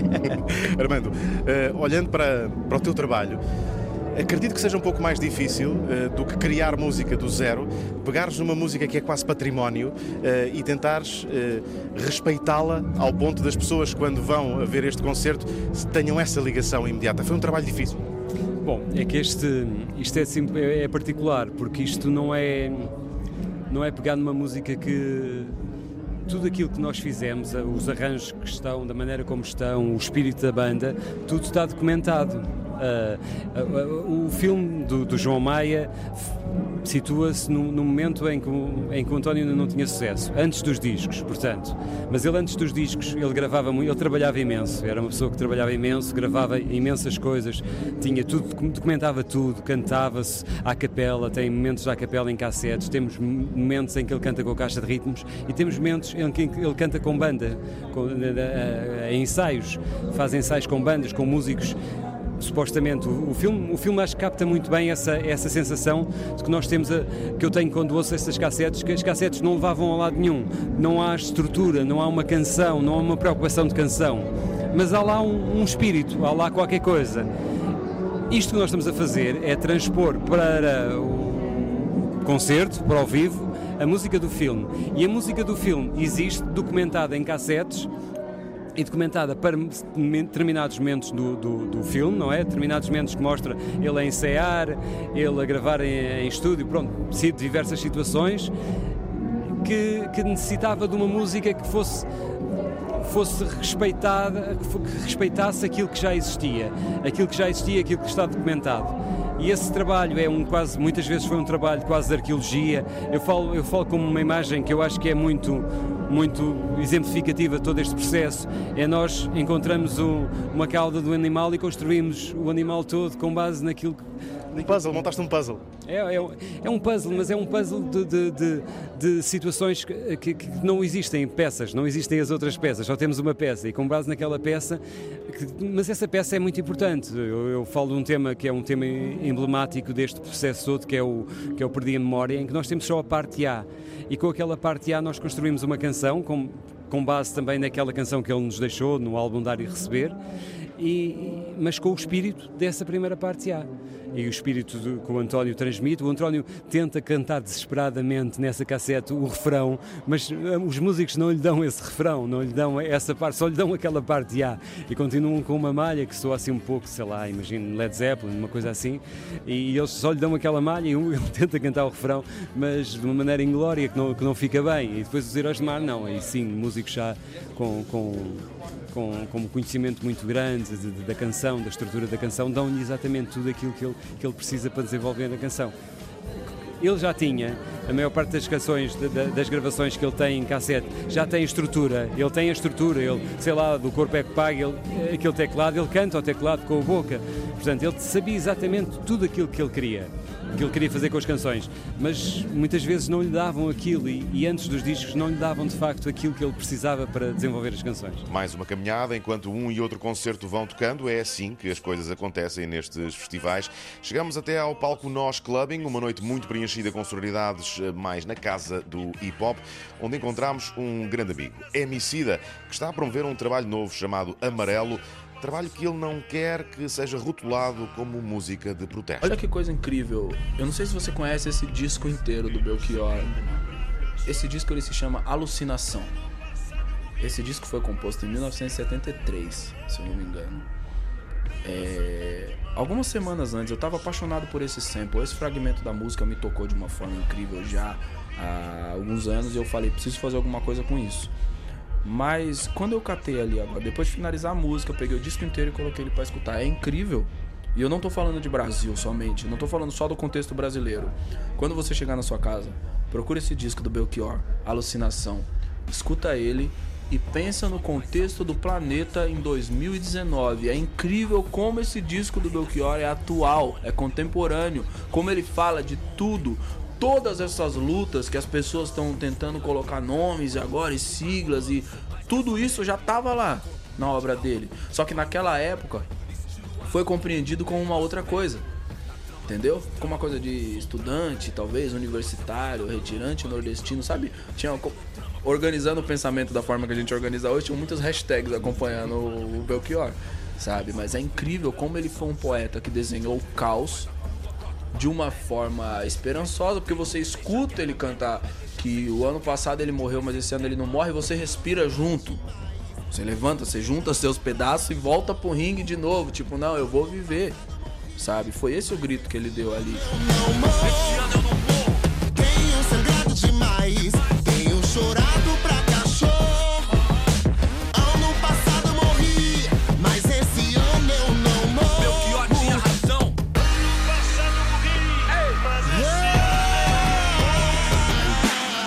só acredito que no final das contas eu sou o cara mais sortudo do mundo. A música dele chama Sujeito de Sorte, a original, mas o sortudo sou eu, porque o que, que eu faço? Eu consegui organizar aquilo ali e mostrar pra minha geração a importância de um cara como aquele, sabe? O rap tem uma cultura de samplear músicas antigas, entende? Isso não é simplesmente usar um pedaço de uma música em outra música, muito pelo contrário. É... Primeiro, a gente gosta muito de exaltar nossas referências, e essa também é a nossa forma de fazer uma reverência a todos que vieram antes. Essa é a forma de conectar o passado e o futuro, sabe? Se a gente é a música do presente caminhando para lá, pro futuro, é... é muito importante que a gente caminhe que a gente traga junto esses nossos ancestrais, vamos dizer assim, sabe? A gente acabou de perder, perder não, na verdade a gente ganhou, né? A gente foi sortudo de ter ganhado o João Gilberto, sabe? Então, acho até que é, é, pequeno dizer que a gente perdeu, porque na verdade a gente foi muito vencedor de ter sido contemporâneo do João Gilberto, com toda a sua grandeza, sabe? Poder ter ouvido o que ele criou e ele deu um presente gigante para a eternidade, ele construiu música para a eternidade. Um amigo meu me falou uma coisa incrível esses dias, ele falou assim: é, Cara, eu acho que Amarelo não é uma música de protesto as pessoas elas precisam buscar uma forma de colocar essa nomenclatura. É como se fosse o cara da, da, da FINAC, ele precisa colocar o disco em uma prateleira, sabe? Ele, então ele vai colocar isso aqui é pop rock, isso aqui é rap. Então ela precisa. Isso é uma música do que? Uma música de relaxar, é uma música de ir pra academia, isso aqui é uma música de protesto. A gente ouve ela quando a gente vai protestar. Tipo, não, mano. Isso é uma música de vida. Entendeu? É uma música de vida. E ele me falou isso, ele falou: "Acho que a coisa mais incrível que poucas pessoas vão perceber nisso é que a energia que levou Belchior a construir essa poesia nos anos 70 é a mesma que leva a gente a reviver essa poesia nos anos 70, porque é nada mais, nada menos do que um grito de vida. Esse Brasil artístico tem vindo tanta coisa boa do Brasil agora. Falavas do João Gilberto, o mundo comoveu-se com o João Gilberto, mas eu acho que o mundo novo também se tem vindo a comover com muita coisa nova, muito boa que tem vindo do Brasil, em todos os estilos, eh, desde, desde Bugarins, que, que, que, que, que traz aquele vibe até a toda a gente do hip hop que está a trabalhar agora este Brasil continua a mexer muito bem este Brasil artístico. Sim, claro. É, a gente precisa pensar em quem são, quem são os herdeiros da Elis Regina, quem são os herdeiros do Gilberto Gil, quem são os herdeiros do Caetano Veloso, sabe? Houve uma avalanche de coisas incríveis na música brasileira dos últimos 100 anos. A gente for pegar desde o Donga, do Pixinguinha, todos esses caras influenciaram a gente, sabe? A indústria, cara, por mais que ela seja a que move os números, é, muitas vezes se você observar a música enquanto indústria, você vai ter uma experiência próxima da monotonia, sabe? Daqui a pouco você vai entrar num ciclo de repetições e repetições e repetições. Todas as músicas parecem a mesma em algum momento, sabe? Agora, quando você entende a música enquanto arte, enquanto cultura, Cara, a gente está no melhor momento da história para ouvir música. E o primeiro dia do Alive terminou já depois das 3 da manhã, quando os Hot Chips subiram ao palco. Na conversa com Joe Godard, fica aquela curiosidade para saber de onde é que veio a ideia de chamar ao novo disco A Bath Full of Ecstasy. There isn't really like an amazing kind of um, deep conceptual kind of reason for the name, honestly. Um, we we wrote the song called Bath Full of Ecstasy. Um, and we didn't even know that the song was going to be called that title. We were just working on a track. Alexis wrote some words, and when we came to kind of like naming the song on on my computer, um, I, w- I listened through the words and thought, okay, Bath Full of Ecstasy sounds like a catchy title.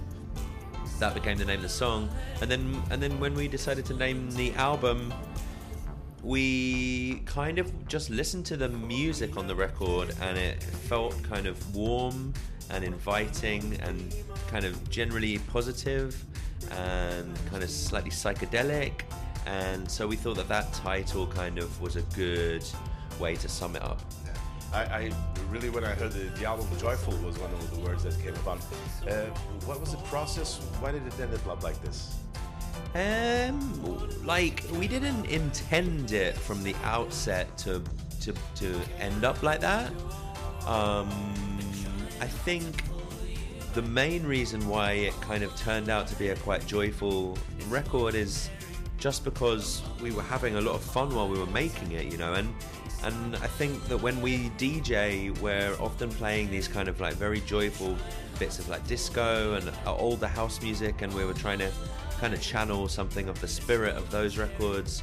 Uh, we had an incredible time working with Philippe Zadar and Roddy McDonald on the album, and yeah, the, the happiness of that kind of like fed into the way that the, the whole thing sounded. It's impossible to like to differentiate you being a DJ and the experience that you have from from what you do with Botchip, right? It's it's complementary. Absolutely, yeah, yeah, yeah. Really, the DJing stuff really informs all of the band stuff for sure. Like all the time, you know, you, you can't you can't help it when you're DJing to kind of like you know try to read the crowd and see how people are feeling and what influences people's mood and get people dancing and all of those things naturally feed into the music that we make with Hot Chip for sure. Algumas das conversas com os artistas no Nós Alive, mas estão prometidas outras porque ainda há pelo menos mais uma noite de festival. No próximo fim de semana, próximo domingo público, de próximo sábado, mais conversas e o rescaldo da edição 2019 do Nós Alive. Um retrato do primeiro dia de Nós Alive pelo Daniel Belo. O Festival de Algés acaba hoje com Chemical Brothers, Idols ou Smashing Pumpkins, peixe graúdo neste terceiro e último dia de Alive. Já se estiverem mais voltados para o cinema, ainda está a valer até amanhã o Curtas Vila do Conde, 27 edição. Esta semana estivemos lá com a nossa carrinha estúdio Antena 3 estacionada em frente ao Teatro Municipal de Vila do Conde para uma emissão de duas horas com o Ricardo Sérgio e o Bruno Martins. O Bruno que nos faz agora um retrato, um resumo do que aconteceu nesses dias do Curtas. Dias de sol à beira do Rio Ave, com um espelho de luz a bater no Atlântico, noites quentes de convívio, de conversas, de encontros, mas sobretudo de muitos filmes. São os dias das curtas Vila do Conde, no sítio de sempre, há já 27 anos. A proposta é a mesma: uma competição nacional de curtas-metragens, outra internacional, homenagens a heróis do cinema e a essa mistura quase perfeita com outras artes, a música e o cinema, por exemplo. Miguel Dias, o diretor do festival, fala-nos destes 27 anos do Curtas Vila do Conde. Um, pois, uh, realmente uh, é muito tempo e se por um lado já há uma experiência acumulada que, que por vezes permite fazer as coisas uh, de uma forma mais, mais fácil, uhum. não é? Uhum. Quando há assim muito tempo, realmente torna-se complicado para manter sempre o interesse e, e o nível, uhum. e não só porque hum, realmente não é fácil uh, continuar a garantir ano após ano o, o, os meios financeiros para continuar uh, a, a, fazer isto da melhor forma possível, mas também porque há um trabalho durante todo o ano de prospecção de filmes, de tentar ver uh, a toda hora o que é, o que, é que estão a fazer uhum. de novo. Pronto, é muito fácil quando, quando está a começar a existir esse entusiasmo dessa descoberta e de estar sempre a querer ver os filmes que estão a fazer claro. e chegar antes dos outros, e, mas quando já, já se faz há muitos anos, há sempre o risco de se esmorecer um bocado e de, sei lá, se calhar facilitar um bocado a pensar, ah, nós já somos uh, conhecidos e as pessoas uh, cá, é? vão, vão mandar os filmes, não temos que andar aí, mas não é bem assim, porque também cada vez há mais eventos do género. E... há, há aquele risco que se corre quando se faz uma coisa há muito tempo de hum. achar que chega uma altura já vimos tudo, já fizemos tudo, já Exatamente. E o facto de vocês exatamente, também rejuvenescerem a equipe permite. O maior risco que falavam há bocado e o maior desafio é realmente esse: é, é, é continuar a, a a ter o mesmo empenho e, e, o mesmo entusiasmo. Encontro também com um espectador especial e muito atento, há já 27 anos, um homem da terra, de Vila do Conde, Walter Ugumem, escritor que nos diz que desde 93 nunca perdeu uma edição do Curtas e sublinha a importância do festival traz para a cidade. Uma, traz uma autoestima, não é? E, e, instruiu muita gente. Eu acho que, inclusive, é o trabalho de, deste coletivo da, da, das curtas, uhum. não é? Desta direção das curtas, já, já, era, já era prévio, porque já haviam, eles criaram um cineclube. Me lembro de ver as primeiras sessões na Santa Casa da Misericórdia, nem sequer era no, no, num estabelecimento da, da, da Câmara, da autarquia. E, e essa, essa primeira, esse primeiro avanço criou aqui uma, uma, uma, janela num tempo muito prévio à internet, prévio aos computadores, por isso criou uma janela para, para a cultura cinematográfica que fez com que muita gente em Vila do Conde se motivasse desde logo para as artes ou para as expressões. Uhum. Não é? E o teu caso também foi, também foi esse? Eh, eu, eu, eu julgo que seria escritor de qualquer maneira, mas, mas claro que encontrei um respaldo, digamos assim, um apoio muito grande no facto de haver, de haver cultura a sério na, na, no âmbito das curtas e no âmbito do cineclube, não é? Tomara, eu, quando hoje penso em Vila do Conde com, com este festival, penso numa cidade que tem pelo menos uma vez por ano essa riqueza uhum. de, haver uma, de haver um certame onde as coisas são a sério, não é? onde, onde, onde, onde de facto a cultura é a sério. Tu, tu viste o festival crescer, viste a cidade crescer. Foi o festival que cresceu com a cidade ou é o contrário? Ou a cidade também cresceu com o festival e por causa sem, do festival? Sem dúvida, o festival, o, o festival instigou muita gente a ser. A, a, descobrir outros caminhos, não é? Estamos a falar de uma cidade mais ou menos burguesa, plantada à beira do mar, onde é fácil virar uh, um mero contemplativo, uhum. um, um, indivíduo do corpo, é fácil ser-se surfista, digamos assim, uma espécie de, de turista, menino é? de praia, não é? Uhum. Turista, turista mais tempo. Uh, e, e o, o, festival acaba por seduzir e acabou por seduzir muita gente para uma maturação do pensamento, para uma ponderação estética, plástica uhum. e por isso eu acho que muita gente, eu estou a lembrar de, de, várias, de vários amigos que seguiram fotografia, o Rui Xavier, por exemplo, que é, que é hoje um diretor de fotografia de muitos dos melhores filmes que se fazem em Portugal, ele é de Vila do Conde, é até mais novo do que eu e por isso cresce cresce aqui e cresce com o festival também.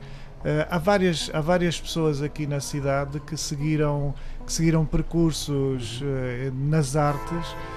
Não vou dizer que exatamente por causa das curtas, mas, mas de facto usando as curtas como uma, como uma companhia e como um, e como um, um afinador, não é? Um, uhum. Algo que nós, que nós encontramos, um, onde encontramos um reconhecimento e uma validação. Uhum. Na passagem da Antena 3 por Vila do Conde, microfones abertos também para alguns dos protagonistas desta edição, dois jovens realizadores que foram ao Curtas apresentar as suas mais recentes obras. É o caso de Francisco Valente, que levou a Vila do Conde o novo Lisboa 2018. O meu primeiro filme foi exibido há quatro anos aqui no Curtas. Chama-se Tenho um Rosto para Ser Amado. Foi a minha primeira experiência enquanto realizador. Um, e o filme que passa este ano chama-se Lisboa 2018, que eu filmei o ano passado com dois atores, a Beatriz Braz e o Sérgio Coragem, e fizemos um, uma rodagem de 5 ou 6 dias em Lisboa, dentro de uma casa. Uh, e o filme fala da história dessa relação na véspera da partida de um deles para outro país. Portanto, um deles vai emigrar. E o filme é essa última noite que eles passam juntos começa de maneira assim mais romântica e queridinha e cómica e aquilo depois acaba por descambar um bocado. o, o, título de Lisboa 2018 acaba por ser um bocadinho ele próprio uma revelação um, ou uma, uma ideia daquilo que é essa própria Lisboa em 2017, em 2016, em 2019. Foi, foi um pouco esse o retrato que tu pensaste para este. Para esta curta? A mim interessava-me que aquela relação uh, nos lembrasse também aquilo que nós vivemos precisamente fora de uma relação. Ou seja, como é que uma relação com uma pessoa um, sofre ou é influenciada ou vê-se a viver com aquilo que nós vivemos numa sociedade, numa cidade, nas mudanças dessa cidade e como aquilo acaba por. Uh, ter influência nos nossos sentimentos. Muitas vezes até nos obriga a fazer algumas coisas pelas nossas uh, vidas, não é? Como é o caso da personagem feminina, da Beatriz, da, da uhum. atriz da Beatriz, que pronto, vai ter que uh, fazer as malas e Sim, viajar, no é? fundo a história é um bocado o confronto dessa relação com a decisão de uma das personagens de ir embora em busca daquilo que são os seus sonhos, de querer fazer qualquer coisa na sua vida que tenha a ver com a sua profissão, os seus estudos ou de querer sentir o desejo de nos sentirmos realizados naquilo que nós queremos fazer. É no filme não especifica o que é, mas percebemos que é isso. E a outra personagem que é um bocadinho mais uh, está um bocadinho mais em negação que acha que nada disso influencia e que ele vive muito bem no seu próprio mundo e que tudo o resto é na boa, depois vê-se surpreendido como descobre que ele próprio se calhar não, não consegue controlar os seus sentimentos e não, não consegue controlar aquilo que essa proteção que ele faz do resto do mundo. E portanto aí lá está, é um bocado a cidade e o mundo inteiro a cair nessa relação e a mexer com eles. No fundo é uma história, é uma história universal, apesar de se chamar Lisboa 2018. Tens aqui um filme para ser amado no curtas? é pá, nós fazemos filmes para serem amados, não é? Mas o ser amado não é. O ser amado não é ser adorado. Ou seja, nós quando amamos uma pessoa, isso é toda uma panóplia de sentimentos e uma relação é sempre uma coisa muito complexa e uma mistura de sentimentos contraditórios. Portanto, o amor não é uma coisa simples, nem é uma coisa direta. Nós estamos sempre a descobrir-nos constantemente dentro de uma relação e do nosso amor por o que quer que seja. E isso vai evoluindo. E portanto, o nosso amor por algo, até um filme, a nossa relação com o filme muda ao longo do tempo, tem impactos diferentes, né, dependendo das nossas idades, daquilo que estamos a viver naquele momento. E, e portanto a relação de um filme com o público, eu espero que seja sempre rica nesse sentido, uh, tridimensional, não é? É o teu segundo filme, a tua segunda curta-metragem que trazes aqui a, a Vila do Conde. Falamos aqui um bocadinho da importância deste, deste festival. Nós estamos na 27 edição, portanto, há quase três décadas que andamos aqui a, uhum. a experimentar e a ver, e a ver curtas. Na tua hum, visão de realizador, uhum. qual, é que é, qual é que é a importância deste é festival? É importantíssimo para mim, para todos os realizadores em Portugal e realizadoras, ter festivais como o Curtas. Uh, é uma oportunidade para mostrar os nossos filmes, sobretudo as curtas-metragens, como sabem, não têm exibição comercial, Portanto, são, é tão exigente, ou mais, não, não vou dizer mais, mas é tão exigente fazer uma curta-metragem como uma longa-metragem. Uh, há muito sacrifício e sofrimento e prazer também. Para mim foi um prazer enorme fazer este filme. Uh, mas precisamos de sítios para mostrar estes filmes. E não é apenas mostrar como exibir uma vez uh, um bocado. Ou seja, é mostrar dentro de um contexto em que as pessoas que estão a mostrar os filmes gostam dos filmes, entendem os filmes, entendem o trabalho de cinema e esse contexto acaba por eh, proteger e valorizar os próprios filmes e o trabalho dos realizadores. E, portanto, o exemplo do Curtas em Portugal é, é magnífico, é histórico.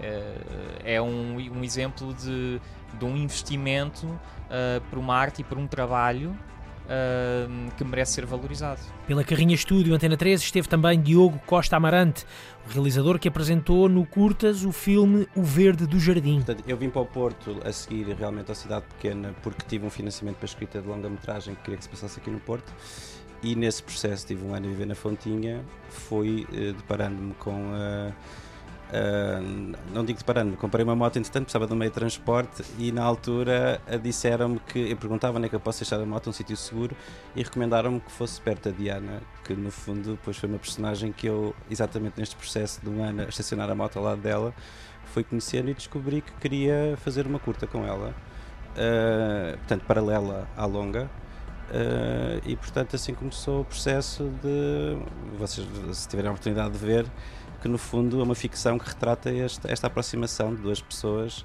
que começa exatamente com uma, uma, uma mota. Uma aproximação ocidental e que veio, entre aspas, estragar os planos da, da longa que estava a ser trabalhada, estragar hum, ou não? Não de todo, ou seja, pelo contrário, acho que foi um processo, a Diana também entra de uma forma bastante mais paralela na longa e portanto também foi uma forma de aproximação e foi super engraçado quando eu fui falar com ela para fazer o filme, ela disse-me, pois, pois eu já estava a contar que alguma coisa estranha se fosse passar, porque um ano contigo sentado numa moto à noite a olhar para mim, eu achei um bocadinho estranho. e portanto, no momento em que eu fui falar com ela, ela disse, ah, é que eu faço cinema e tal, gostava mesmo muito de fazer um filme contigo. Ela disse, pois, alguma coisa tinha que ser, porque senão tivesse um problema grave. Não era só. Sim, tens aí um probleminha. Deixa-me perceber uma coisa, fiquei, fiquei curioso com essa, com essa ideia do, do acaso intrometer-se na tua vida de realizador, de cineasta. Isso acontece muitas vezes, o acaso meter-se uh, na, na, nos teus olhos, na, nas tuas ideias e estragar-te os planos? Eu não, eu, eu, o meu único problema é estragar os planos, é porque para mim o acaso tem qualquer coisa. A única forma de se ter ideias para fazer cinema, não é? Porque se nós não reagimos de alguma forma, não sei, tipo à nossa própria vida e àquilo que ela nos provoca, e aí sim despleta a imaginação, porque, mas aí já tem a ver com a maneira como eu olho para o cinema, não é? Quer dizer, não é um retrato da realidade que te vai dar uh, a sensação real de alguma coisa que aconteceu. No fundo, a seguir, tens o patamar do cinema da ficção para pegares naquilo que aconteceu na realidade e realmente dar uma forma cinematográfica que transmita uh, isso que tu sentiste que no fundo é invisível. No fundo é aceitar o obstáculo e em vez de, em vez de fugir dele, andar à volta dele e trabalhar e criar qualquer coisa a partir dele. É, é reconfortante para ti também poder, nesta altura da tua vida, poderes eh, apontar as lentes eh, a, a esta cidade? Hum. Para mim as cidades, não é? Quer dizer, no fundo estão sempre relacionadas com os personagens que estás a filmar, não é? Eu já filmei em Barcelona, Nova York, uh, agora Porto, portanto, no fundo é onde estou. Acho que mais do que querer fazer uma espécie de postal, a representação da cidade, o Porto especificamente, é uma cidade onde estes personagens que eu estou a retratar de alguma forma se movem e que têm uma agência perante eles, não é? Quer dizer, isso também acontece por, por acidente? O, o sítio onde filmas, onde contas a história que queres contar? Mas aí então a minha vida seria um acidente, ela própria, não é? É onde estou. E portanto, onde estou, tenho que tentar reagir e, uh, e dialogar, não é? No fundo. Um, agora que tens esta experiência de cineasta premiado em festival uh, de nomeada, um, como é que antecipas uma, uma estreia de uma curta tua aqui, aqui no Curtas? Uhum. Olha, honestamente, e vou dizer isto assim sem, uh, enfim, não tentar passar por Miss Venezuela com o discurso politicamente correto, mas eu acho que o que se sente, pelo menos eu, ao final, esta já é a minha sexta curta, o que se vai sentir com o tempo, mais do que o prémio, etc., é exatamente o contrário. Para mim começa a ser, hoje vinha no, no comboio para aqui a pensar, porra, eu passei meses a preparar uma curta de 25 minutos passei semanas a rodar, e vocês não, podem antecipar, já viram estas histórias mil vezes, não é? A luta que é, por todo, não passa pela cabeça da maior parte das pessoas. A seguir tive mais meses a montar, tive a remontar tudo agora. Há qualquer coisa que aquilo que realmente nos move é esta experiência a seguir de mostrar. E portanto, mais do que isso, festivais, prémios, etc., há um lado qualquer que só pode ser isso que justifica, que é uma vontade genuína de mostrar a este grupo de pessoas que vêm hoje a esta sala 25 minutos, que a mim me levaram meses de trabalho e portanto acho que o foco deve ser menos esse do, é, de uma espécie de validação externa e mais um ato, espero que isto continue no futuro, porque só assim me consigo imaginar a fazer cinema para a frente, eh, este ato de uma vontade mesmo de querer partilhar. Diogo Costa Amarante e Francisco Valente, dois realizadores entre tantos, tantos outros em competição, Maurino Fazendeiro, Pedro Neves, Diogo Baldaia, Miguel Afonso, André Marques, Sofia Bost, Mariana Gavião, Márcio Laranjeira, Gabriela Brantes ou Paulo Furtado, The Legendary Tiger Man, agora no papel de realizador de cinema, e tantos, tantos outros, entre novos e consagrados, 27 edição do Curtas, um festival de cinema destinado a alongar-se no tempo. Um curto retrato da longa passagem da Antena 3 por Vila do Conde. A emissão especial de quarta-feira com o Ricardo Sérgio e o Bruno Martins já pode ser recordada em antena3.rtp.pt. Domínio Público. E daqui até às três da tarde temos para ouvir conversa com o músico e produtor brasileiro Guilherme Castrup. Ele trabalha de perto com Elsa Soares, mas desta vez não vem só para tocar com ela. Está cá para uma temporada que inclui vários concertos em nome próprio e um workshop nos estúdios House em Lisboa. Nos estúdios da 3 Castrup veio cá falar com a Marta Rocha. estou com o Guilherme Castrup, ou só Castrup, agora nestes concertos que vem dar cá em Portugal. O Castrup está cá com a Elsa Soares, que vai atuar no dia 17 de julho no Capitólio, mas antes disso, e também depois disso, tem muita coisa a fazer por Portugal. Começamos pelo antes, deu um concerto no dia 6 de julho, vai dar agora um no dia 14, uh, eh, esteve com Graça Massa, vai estar com Selma Wamus, vai estar com uh, Miladores. Como é que surgem estas colaborações, estas ideias para estes concertos? Acho que a boa parte da nossa vida artística é feita de coisas colaborativas, né? A música em si, ela tem um caráter colaborativo fundamental. Ela é feita de encontros, né? Então a gente vai se encontrando ao longo da vida e fazendo parcerias que vão se renovando em, em novos circuitos. Né? O Grasmas, por exemplo, é um parceiro amigo meu, produtor também. Nós produzimos juntos uma banda em São Paulo chamada Banda Inc e nos conhecemos a partir dali e passamos a colaborar assim um, um com os outros na, nos trabalhos solo de cada um. Ele gravou comigo no meu disco Pontos de Mutação, eu gravei com ele na faixa que ele produziu da cantora Toto, também no disco Coisas 2018 que ele produziu com faixas do Moacir Santos. E agora a gente resolveu produzir uma coisa juntos, produzimos e lançamos um single aqui que é o Bora Bora, e fizemos pela primeira vez um duo pelo, com esse formato né, de show, foi, foi estreou aqui. E agora a gente segue para os outros concertos, que são concertos mais baseados no meu repertório solo, do primeiro disco Castropismo e do último álbum, que é o Ponto de Mutação, com as convidadas especiais, especialíssimas, né? Primeiro com a Selma Wamussi, que também é uma parceira que a gente vem colaborando junto. Estamos armando algumas coisas aqui de gravação de discos que daqui a pouco a gente revela. E a Mila Dores, que é uma cantora do Porto, portuense, que eu conheci no, no último curso de produção musical que eu fiz lá em 2017. E ela fez o curso como aluna e ela é uma cantora brilhante, com uma voz lindíssima. Nós ficamos amigos também e ela vem colaborar aqui com o meu show no Croissant no dia 16, na terça-feira.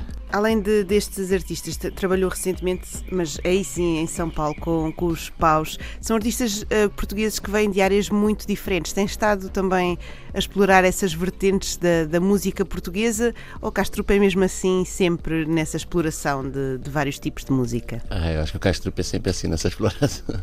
Eu gosto muito disso, dessa coisa da é, explorar a música sem o limite das caixinhas de gênero Né? Assim, eu procuro o máximo possível que, que a minha música seja uma música transgênero, nesse sentido, né? que cruze esses horizontes de, de um grupo musical ou de outro. Eu, como ouvinte, ouço muito tipo de música diferente, de música eletrônica, música regional, de música pimba, a música erudita e, e, e as coisas mais complexas do jazz, mais atonais.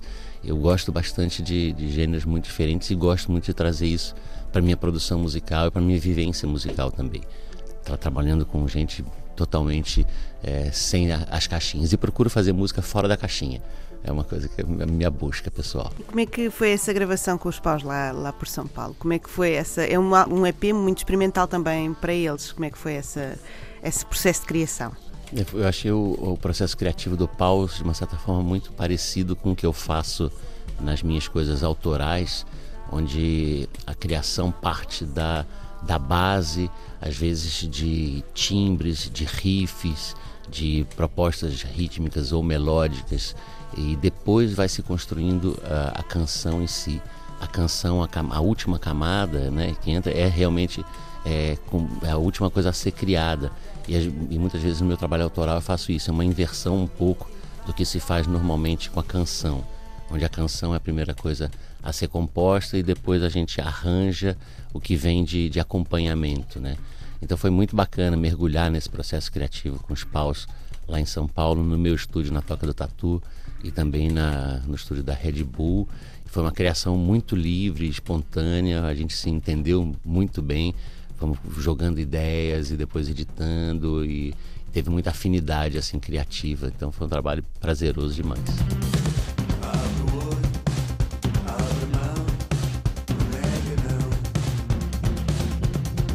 Castrupe tem estado por cá vários dias e ainda vai continuar. Um, tem aproveitado também para, para criar para si? É, agora nessa temporada não deu muito tempo de, de criação porque a gente está num ritmo muito intenso. Porque além desses shows que, que eu vou fazer, com os meus shows autorais, os shows com a Elsa, ainda tem uma parte didática é, importante que eu também faço sempre questão de, de fazer. Estou curtindo demais fazer isso cada vez mais. Então vai ter no dia 15 um workshop voltado para a percussão brasileira, é, mostrando um pouquinho como eu trabalho bateria, percussão, MPC, que é um sampler sequência que eu uso bastante.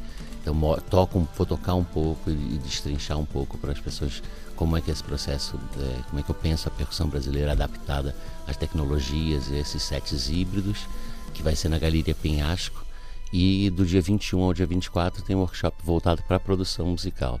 Esse também, como tenho feito em outras cidades, como fiz no Porto em 2017, é um, é um local muito bacana de encontros entre produtores, músicos, artistas. Tem tido uma confluência muito gostosa de fazer. Então a gente vai fazer uma masterclass onde eu falo um pouquinho teoricamente sobre o processo de produção musical e depois a gente mergulha numa imersão no estúdio Halls que é de 10 às 7 da noite durante três dias para produzir, é, gravar, editar, mixar e masterizar uma faixa. Que tipo de pessoas é que, é que podem aparecer neste, nestes workshops e nestas masterclasses? São pessoas que já estejam ligadas à música ou pessoas que estejam a começar também podem também conseguem aprender? Na parte do, do workshop de percussão brasileira, qualquer pessoa que tenha curiosidade, não precisa necessariamente nem ser músico. Lógico que tem um, um diálogo ali que, para quem é músico e voltado para percussão, é uma, uma coisa mais específica. Mas também os curiosos são bem-vindos. A gente vai falar sobre música de um, de um modo geral e quem tiver curiosidade de como é que eu penso a música e como eu penso ali essa distribuição entre os eletrônicos e os acústicos, é bem-vindo. Na parte de produção musical, a masterclass ela é um pouco mais aberta, porque eu falo mais genericamente sobre etapas de produção, o que é o processo de produção, estética da produção. Vou falar um bocado da Mulher do Fim do Mundo. Eu levo umas sessões abertas é, da Mulher do Fim do Mundo, da Elza Soares, para poder exemplificar. As pessoas gostam muito de ver a sessão aberta, né? Assim, de, de ver lá dentro, ouvir os canais separadamente. Então é uma coisa que, que, mesmo quem não seja produtor ou músico ou técnico vai conseguir absorver bastante coisa, quem seja só curioso. Na parte prática do estúdio é um pouco mais voltada, um pouco mais técnica. um pouco mais voltada para quem já está mergulhado na, ou na profissão ou no fazer é, musical como técnico, como produtor, ou como artista, ou como instrumentista.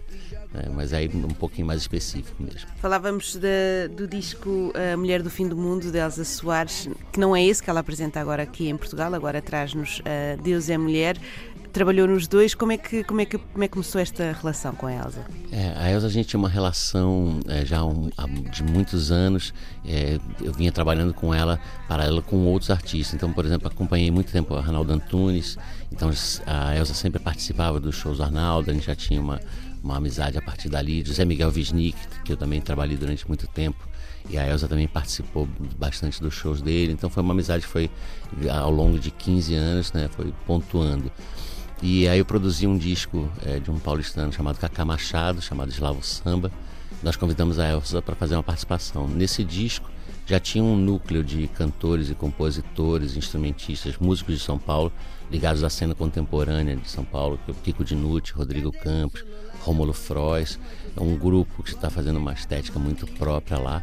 E quando convidamos a Elsa, ela chegou no, no ensaio, pra, no primeiro ensaio para ouviu o que a gente tinha feito, nós preparamos um arranjo para Volta por Cima, que é um samba clássico dela, é, e com guitarras, bateria, com essa nossa estética, assim, que depois os jornalistas começaram a chamar de samba punk, ou samba sujo, né, samba desconstruído.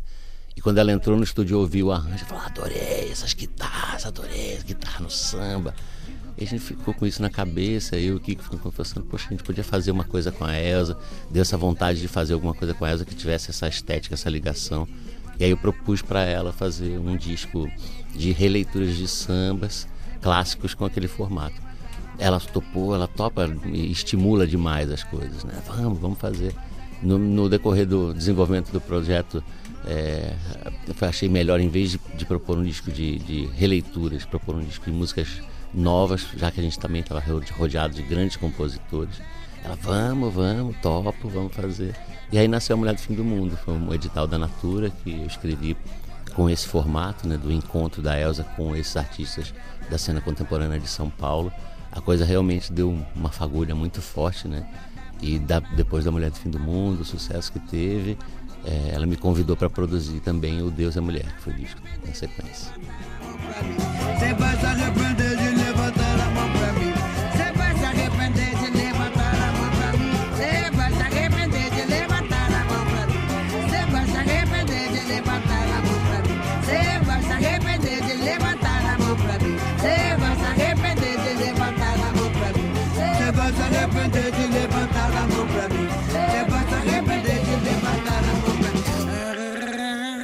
E é uma fagulha que continua a, arder por muito tempo, não é?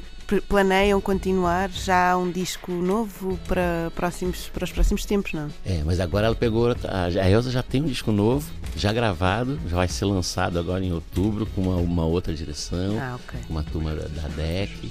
Ela não para. Não né? para, né? Não, é impressionante, ela não para. E como é que têm sido estes concertos de, de, apresentação do Deus é Mulher? É maravilhoso. Ela parece que ficou mais forte ainda nesse processo todo. Ela está com, com uma, uma força impressionante mesmo. Assim, é bonito de, de ver. São shows têm acontecido é, lindamente, assim, ela tem cantado demais, é um show bem poderoso também. O Castrup uh, toca, produz, vai fazendo isso também nesta, nesta viagem, vai pensando a produção, pensando uh, a parte de, de, dos instrumentos. A sua cabeça também não se divide em caixinhas, está tudo, está tudo misturado. É isso? É, um pouquinho. A parte de produção a, a gente tem que organizar um pouquinho mais, né? É, mas eu vou fazendo realmente várias coisas. Então, estou aqui é, planejando esses, esses shows mais autorais, as participações, os ensaios ligados a isso. Tem essa parte de direção da Elsa, que agora nesse ponto já é um pouco mais simples, porque o show já está pronto, a gente já está rodando com esse show já há bastante tempo, então a estrutura já está montada. E tem também parte de produção, né? Estou ali com a Selma, a gente fazendo umas experimentações no estúdio, então fico entre o estúdio e essas organizações desses outros concertos. Ou seja, podemos esperar uh, que o Castrup esteja cá muito tempo nesta temporada e depois ainda volte para, para apresentar também os resultados de todas essas experimentações, ou não? Ah, com certeza. Eu volto sempre para cá, que já é um segundo, segundo lar, né? Portugal, a gente tem uma ligação muito forte da língua, de toda a nossa história, né? Então a música brasileira vem muito para Portugal, é muito importante que a gente tenha essa conexão. E eu sinto que, que meus laços com Portugal estão cada vez mais estreitos, né? Agora com essa, com essa parceria com a Pause, parceria com a Selma também. Então a gente está estreitando e amarrando os laços cada vez mais. Muito obrigada, Castrupo. Obrigada e sucesso para esta temporada e para todas as que aí vêm. Eu que agradeço, Marco. Obrigada.